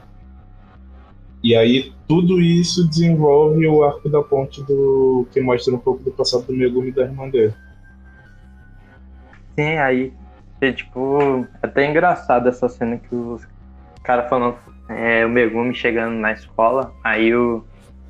E o Yudiano Baraki fica assim, é, chega lá os valetões falando assim, ah, você. É, ah, você voltou, não sei o que, vocês estão é, você tá aqui, aí o Yudiano Baraki fala assim, ah, ele tá falando com a gente porque percebeu que a gente é foda e tal, só que eles estavam falando do do Megumi, aí o Megumi tipo, tinha estudado na escola e tal, a escola era dele. Aí, tipo, os valetões falando, por que vocês respeitam. É, o Yuji falando assim, por que vocês respeitam tanto o Megumi? É que ele espancou a gente. Aí, tipo, o Megumi quietinho, ele fala, é, espanquei. Aí, tipo, Achei essa, esse episódio muito bom em geral. Aí dá aquela. Aí eles percebem que, tipo, tem um dedo do. Acho que eles percebem que tem um dedo do Sokuna envolvido. E. E que a maldição tá cada vez ficando mais forte. E a irmã do Megumi, tipo, tem chance de ela tipo, morrer e tal. Aí o Megumi fica, tipo. Como pode dizer? Ele fica desesperado, só que ele fica nervoso, só que não quer demonstrar isso pro, pro Yudin Anubarak, porque ele é o, cara, é o cara caladão, né? Aí, aí que tá, ele quer resolver tudo sozinho, e mas durante é, ele entrando na ponte, é, tentando eliminar a maldição, os dois acompanham ele. E é, alguém viu Quer falar algo sobre o arco da obediência?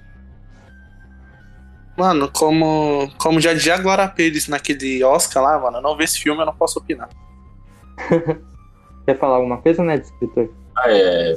Pô. É um. Eu não tenho muito o que falar desse arco, assim. É um arco bem pequeno. Né?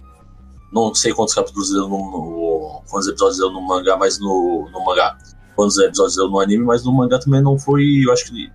Acho que não passou de 10 por aí, foi bem curto também. Foi mais é, mostrar o desenvolvimento né, do Yuji, né, o quão forte ele ficou né, depois do arco do intercâmbio. E também vale destacar né, a Nobara, né, que ela teve um pequeno destaque né, no, no arco né, do intercâmbio, mas aí que ela mostrou o verdadeiro potencial que ela tem, né? Que até então ela era aquela personagem não muito explorada, né? A gente não. Ah, ela tem um poder lá de fazer. Ah, não é marionete, é. Boneco voodoo. É, o... Isso, voodoo. Fazer os bonecos voodoo, mas, tipo, não mostrou o verdadeiro poder dela, é que, né? Tipo, Aí... O pessoal que acompanha seu anime é, ficava é, questionando que ela seria, tipo, uma talvez Sakura, né? Mas eles ficavam duvidando, mas depois desse episódio todo mundo amou ela. E é merecido mesmo. É, merecido, mostrou o poder dela, né? Da luta lá contra os, contra os fetos. É, temos. É, vale ressaltar, na minha opinião, tipo, a parte da expansão do Megumi, né? Da quase expansão, né? Não sei como dizer direito, né? Que é uma, é uma expansão incompleta, né? Que... Ele mesmo falou que é uma obra mal feita e tal. E vale mostrar, tipo, que o Megumi, ele é, cala, é caladão, calmo, tudo, mas ele também tem um lado meio sádico que ele esconde, né? E esse lado meio que mostrou um pouco disso, né? Que ele tem esse lado meio sádico escondido dentro dele. E é isso, não, não tenho muito o que comentar assim desse arco. Foi, tipo, realmente, eu achei que ele não ia ser nem adaptado pro anime. Achei que ia terminar Achei que ia terminar no final lá do. Do torneio? intercâmbio e acabou. É, foi uma surpresa para mim, né? Para mim, eu acho que daria mais certo como início da segunda temporada do que o final da primeira temporada, assim. Acho que eles encaixaram, tipo, na minha opinião, encaixaram bem, porque é, na segunda temporada é bom que ele já começa com o arco do Kojo, porque no último episódio já tem aquela cena lá que ele começa tipo, dar pistas que ele vai estar, tá, tipo, sonhando, aí vai dar a introdução do arco dele, tá ligado? Aí, tipo, que ele tá sonhando, tipo, imaginando passar, e depois ele acorda e tal, aí começa o Shibuya de verdade. Mas, tipo, nesse arco mesmo, apesar de ele ser curto, tipo, bombou. É, tipo, todo mundo cara, ficou, caramba, mano, os caras. Eu, particularmente, eu, não, é, eu pensei que não ia certo encaixar, mas encaixou bem, porque Tá aquela questão de capítulo de mangá e tal. É, e às vezes você se perde, mas ao todo, acho que a primeira temporada de Jujutsu Kaisen adaptou 61 capítulos. E acho que foi 61 capítulos, pelo que eu me lembro. Tipo, por causa dos arcos e tal, já que. E, 64. 64, é. Boa. Aí já que o arco do colegial é, do torneio lá é, foi mais luta, então acho que é por isso que ele não tava nesses padrões, que nem da Shonen Jump, o exemplo do Kimetsu no Yaiba e do Dr. Stone, foi, foi entre 50 capítulos e tal, mas esse já que tinha esse arco da origem da obediência, eles conseguiram encaixar legal e não foi ruxado. É, tipo, não foi ruxado, foi padrãozinho. Ah, Isso foi um arco ruim, assim, tipo, é, eu vou falar, eu achei que ele ia ser adaptado pra segunda temporada, né? Foi uma surpresa pra mim. E ele foi. Né, aquele arco pra finalizar mesmo, assim, né? Deixar aquela pulga atrás da orelha pro do que está pra vir, né?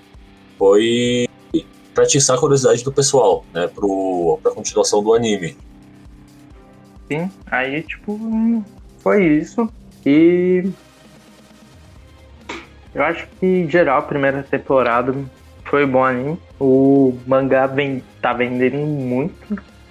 É, que nem todo mundo fala, eu acho que, na minha opinião, vai passar Kimetsu no Yaiba. Que eu não sei se vai passar Kimetsu no Yaiba, mas tipo, eu acho que vai ficar pau a pau, porque questão de é, o Jujutsu Kaisen, que nem o autor falou, ele ainda tem mais ou menos dois anos. Eu acho que passa de cap, acho que ele chega no 200 e 200 e pouco, acho que um 220 por aí para finalizar a obra. Mas geralmente a, é, a Shonen Jump, não sei quanto tempo vai durar, né? Que é esticar a obra, vender dinheiro. Só achei estranho eles não esticar Kimetsu no Yaiba, mas finalizou legal. Não, não finalizou, tipo, foi o final legal, não foi o final, tipo, oh, todo mundo esperava, mas é um finalzinho ok, não tinha o que puxar, eu acho que ia ficar zoado, assim. Só tô dando um exemplo, assim. Não Então- muito, né?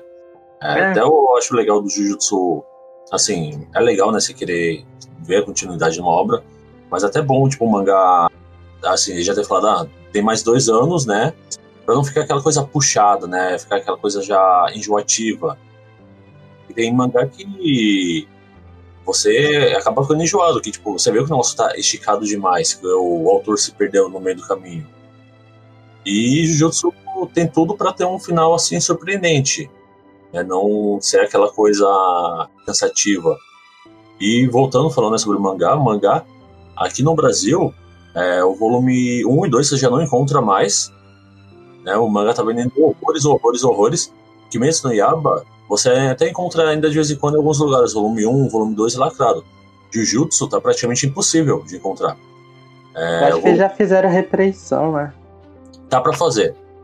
Tá pra Falaram fazer? que- falaram que iam refazer aqui.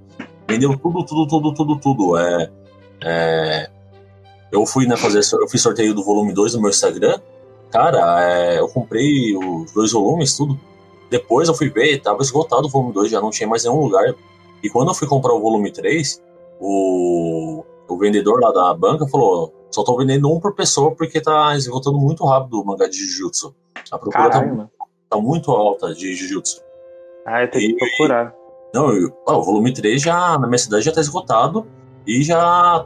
Agora tá pra lançar o volume 4 e o volume 0, né? Tipo, e provavelmente vai Eu acho esgotar. que já lançou, eu vi gente com volume 4 já. Ah, eu vou comprar na Amazon por 28 reais, depois eu tento comprar os outros, não dá. É, Eu sei que o mangá tá caro, 30 conto, mas Jujutsu vale a pena. Porque senão vai virar tipo um, vagabonde da vida, um Slandang, até mesmo o Berserk. Apesar que Berserk vai ter reimpressão, mas vai ser, vai ser daqueles mangás que vai ser difícil de achar. Tipo, não vai ser algo garantido, como o Naruto Gold da vida, esse tipo de coisa. Então, apesar do do é, mangá não estar em um preço tão legal aqui no Brasil, eu acho bom vocês comprar, tipo, volume. É, tipo, o volume que sai, sinceramente, que nem o, da Amazon, o, volume 4 tá com descontinho de 2 reais, mas é bom pegando aos poucos, geralmente quando sai reimpressão, o preço cai um pouquinho. Então é bom vocês ficar de olho. Então acho que a gente encerrou o Jujutsu, então vamos para finalização.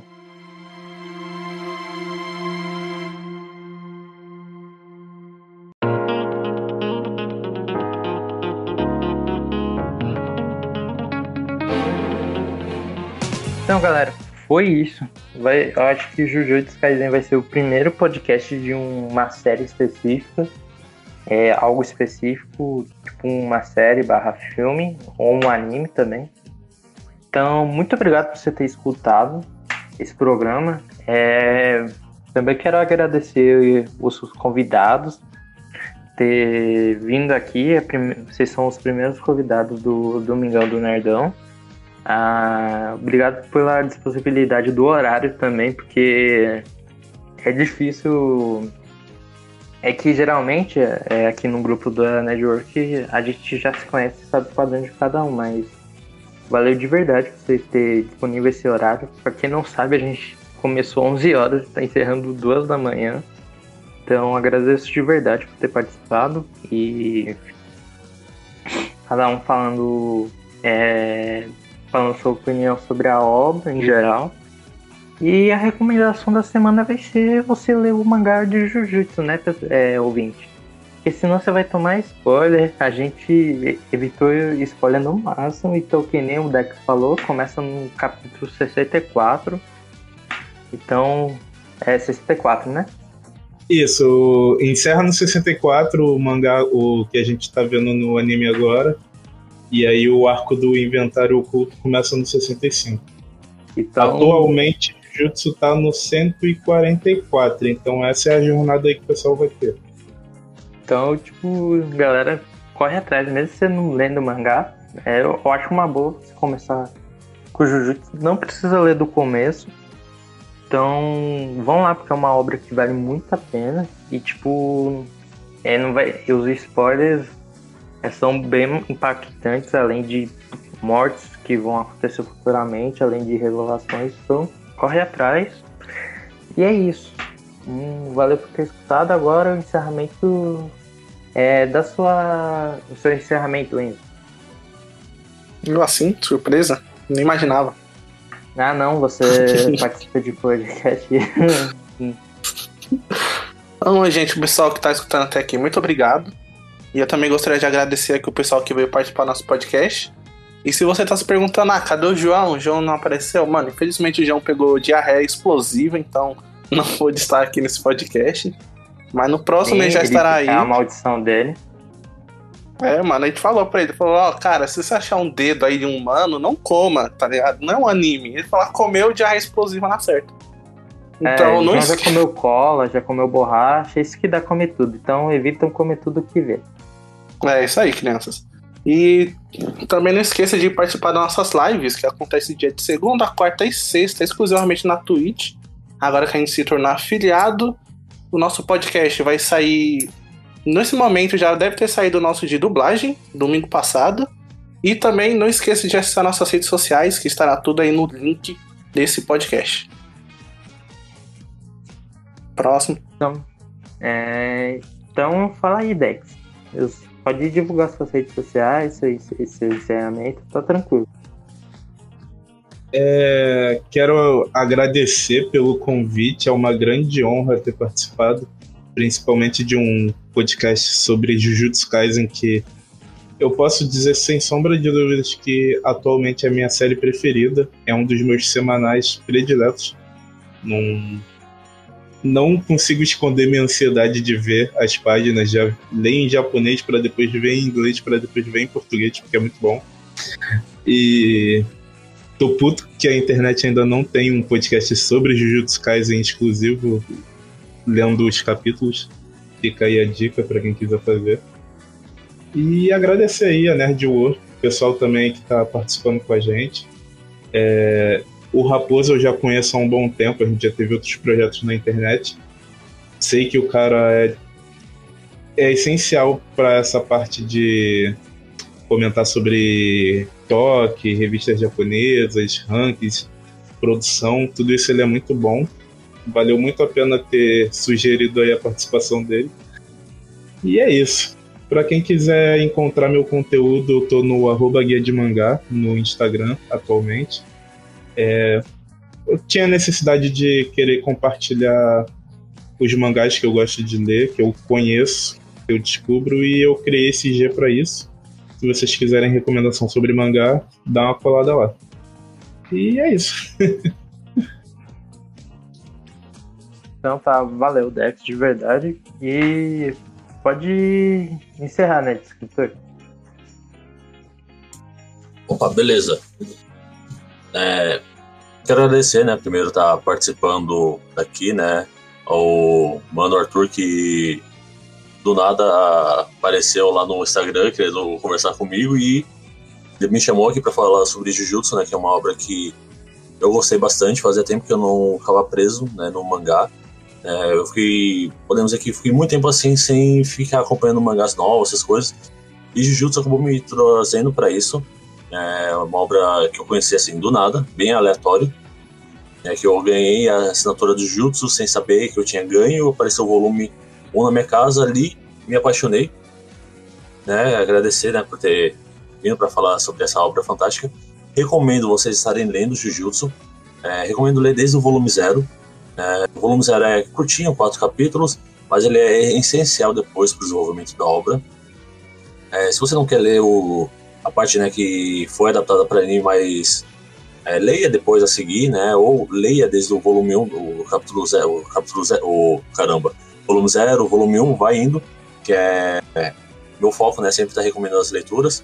É, vocês podem estar tá me achando nas redes sociais através do Nerd Escritor, né? Tanto no Facebook, né, em página, onde eu posto uns memes lá, umas coisas bem aleatórias, quando coloco umas notícias é, interessantes ou no Instagram, né? Tem dois Instagrams, tem o Henrique, Nerd Escritor, que é o meu voltado um pouco mais para o pessoal, e o Nerd Escritor que eu posto mais sobre o meu canal do YouTube, né? Que é, se, se quem, alguém adivinhar, vou dar uma bala. Mentira, não vou dar bala nenhuma.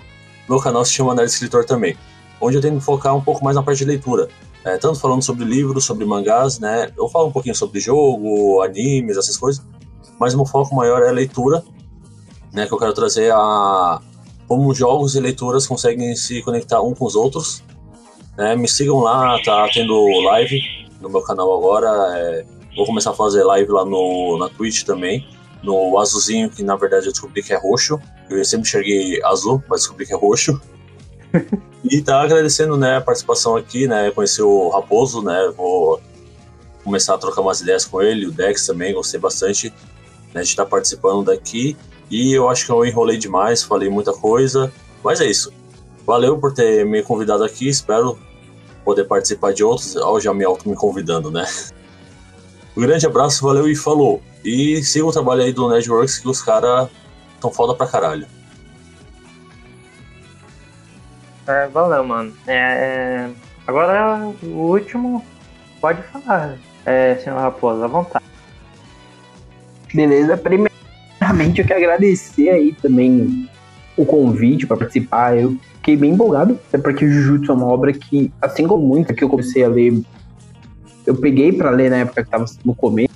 Isso, depois eu peguei real para começar a acompanhar quando o anime saiu, quando saiu pela Panini. E, cara, é uma obra que eu não tiro nada do que foi falado, pelo contrário, eu acho que, assim, quem acompanhar tem que ir literalmente esperando uma obra que realmente é bacana. Não adianta você esperando a obra, porque você vai ficar talvez decepcionado, só que a gente tá te vendendo uma ideia errada. Mas espere uma obra muito divertida, uma obra com boas cenas de ação, com bons personagens, que você vai se surpreender muito com o que vem pela frente. É uma obra que, até para falar, usar um pouco meu conhecimento de números enquanto a gente tá falando de Jujutsu, eu vim procurar um tweet que eu compartilhei recentemente, que ele fala das vendas de DVD Blu-ray e Jujutsu Kaisen, o último que saiu, ele ranking a semana passada. De 15 a 21 de março. O volume 3, que já aborda a luta do, do assalariado contra o Mahito. Eu não lembro o nome dele. O volume que é o volume 3, ele vendeu 25, ele vendeu 25 e 60 mil cópias na primeira semana. Então, assim, isso é pra gente ter uma dimensão de como a série o anime já lá no Japão ele tem umas vendas legais. O mangá, inclusive, já bateu 36 milhões de cópias, com 15 volumes, contando o volume 15 e o zero, né? Então, assim, é uma série que ela vem tendo um crescimento muito grande no quesito vendas, vem mostrando a que veio lá fora e aqui no Brasil se reflete, né? Galera mesmo aqui falando que comprou o mangá, chega pra comprar o. Tem dono de banco que só deve levar um porque tá saindo. Quando o volume 3 saiu, isso é até interessante mencionar, eu fui comprar na banca, a mulher falou pra mim assim, meu, ainda bem que você veio e pegou, porque assim, isso aí tá sumindo que nem água. Eu fiquei, mano, Então, assim, ela é uma série que quem tá acompanhando não se arrepende de acompanhar, pelo contrário, indica para mais pessoas, como a gente tá fazendo aqui. E quem não acompanha, a dica que eu te dou é, filho, vai lá na Crunchyroll pra ver o anime, vai na Punk, compra seu mangá, porque Jujutsu vai ser reimpresso, né? Panini já anunciou essa reimpressão. E não deixa de acompanhar, porque é uma das melhores coisas atualmente publicadas. Então, assim, se você quer uma obra que vai começar com uma vibe bem diferente do Boku no Hero e um Kimetsu, vai para Jujutsu, certamente você vai curtir muito e vai aproveitar bastante. Como já falaram aqui, caso daqui já falou, eu escrevo mensalmente para Analyze It referente às toques da Jump Square, né? Então, se você gosta de Moriarty Patriota, coisas do gênero, é a revista que eu falo. Tem o meu Instagram, que é onde eu posto notícia, onde eu posto resenha de mangás, etc., que é o SR Underline Raposo. Tem o meu Twitter, né, que é o Paulo Underline Raposo, que é onde eu falo várias baboseiras e compartilho muita coisa de anime. Inclusive, enquanto a gente estava gravando aqui fora, os meus momentos aqui de fala, eu estava dando uma olhada no que estava sendo falado de anúncio do Anime Japan 2021.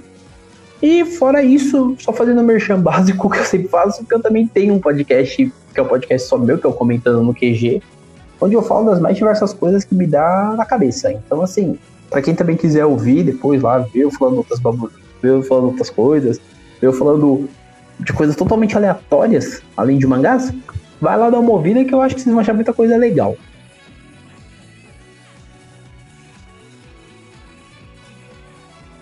Então, é isso, galera. Valeu. E. E o programa tá tarde, vamos encerrar logo. E o Gui vai colocar o primeiro encerramento pra vocês curtirem o finalzinho e bater aquela saudade de Jujutsu. Falou e até o próximo programa.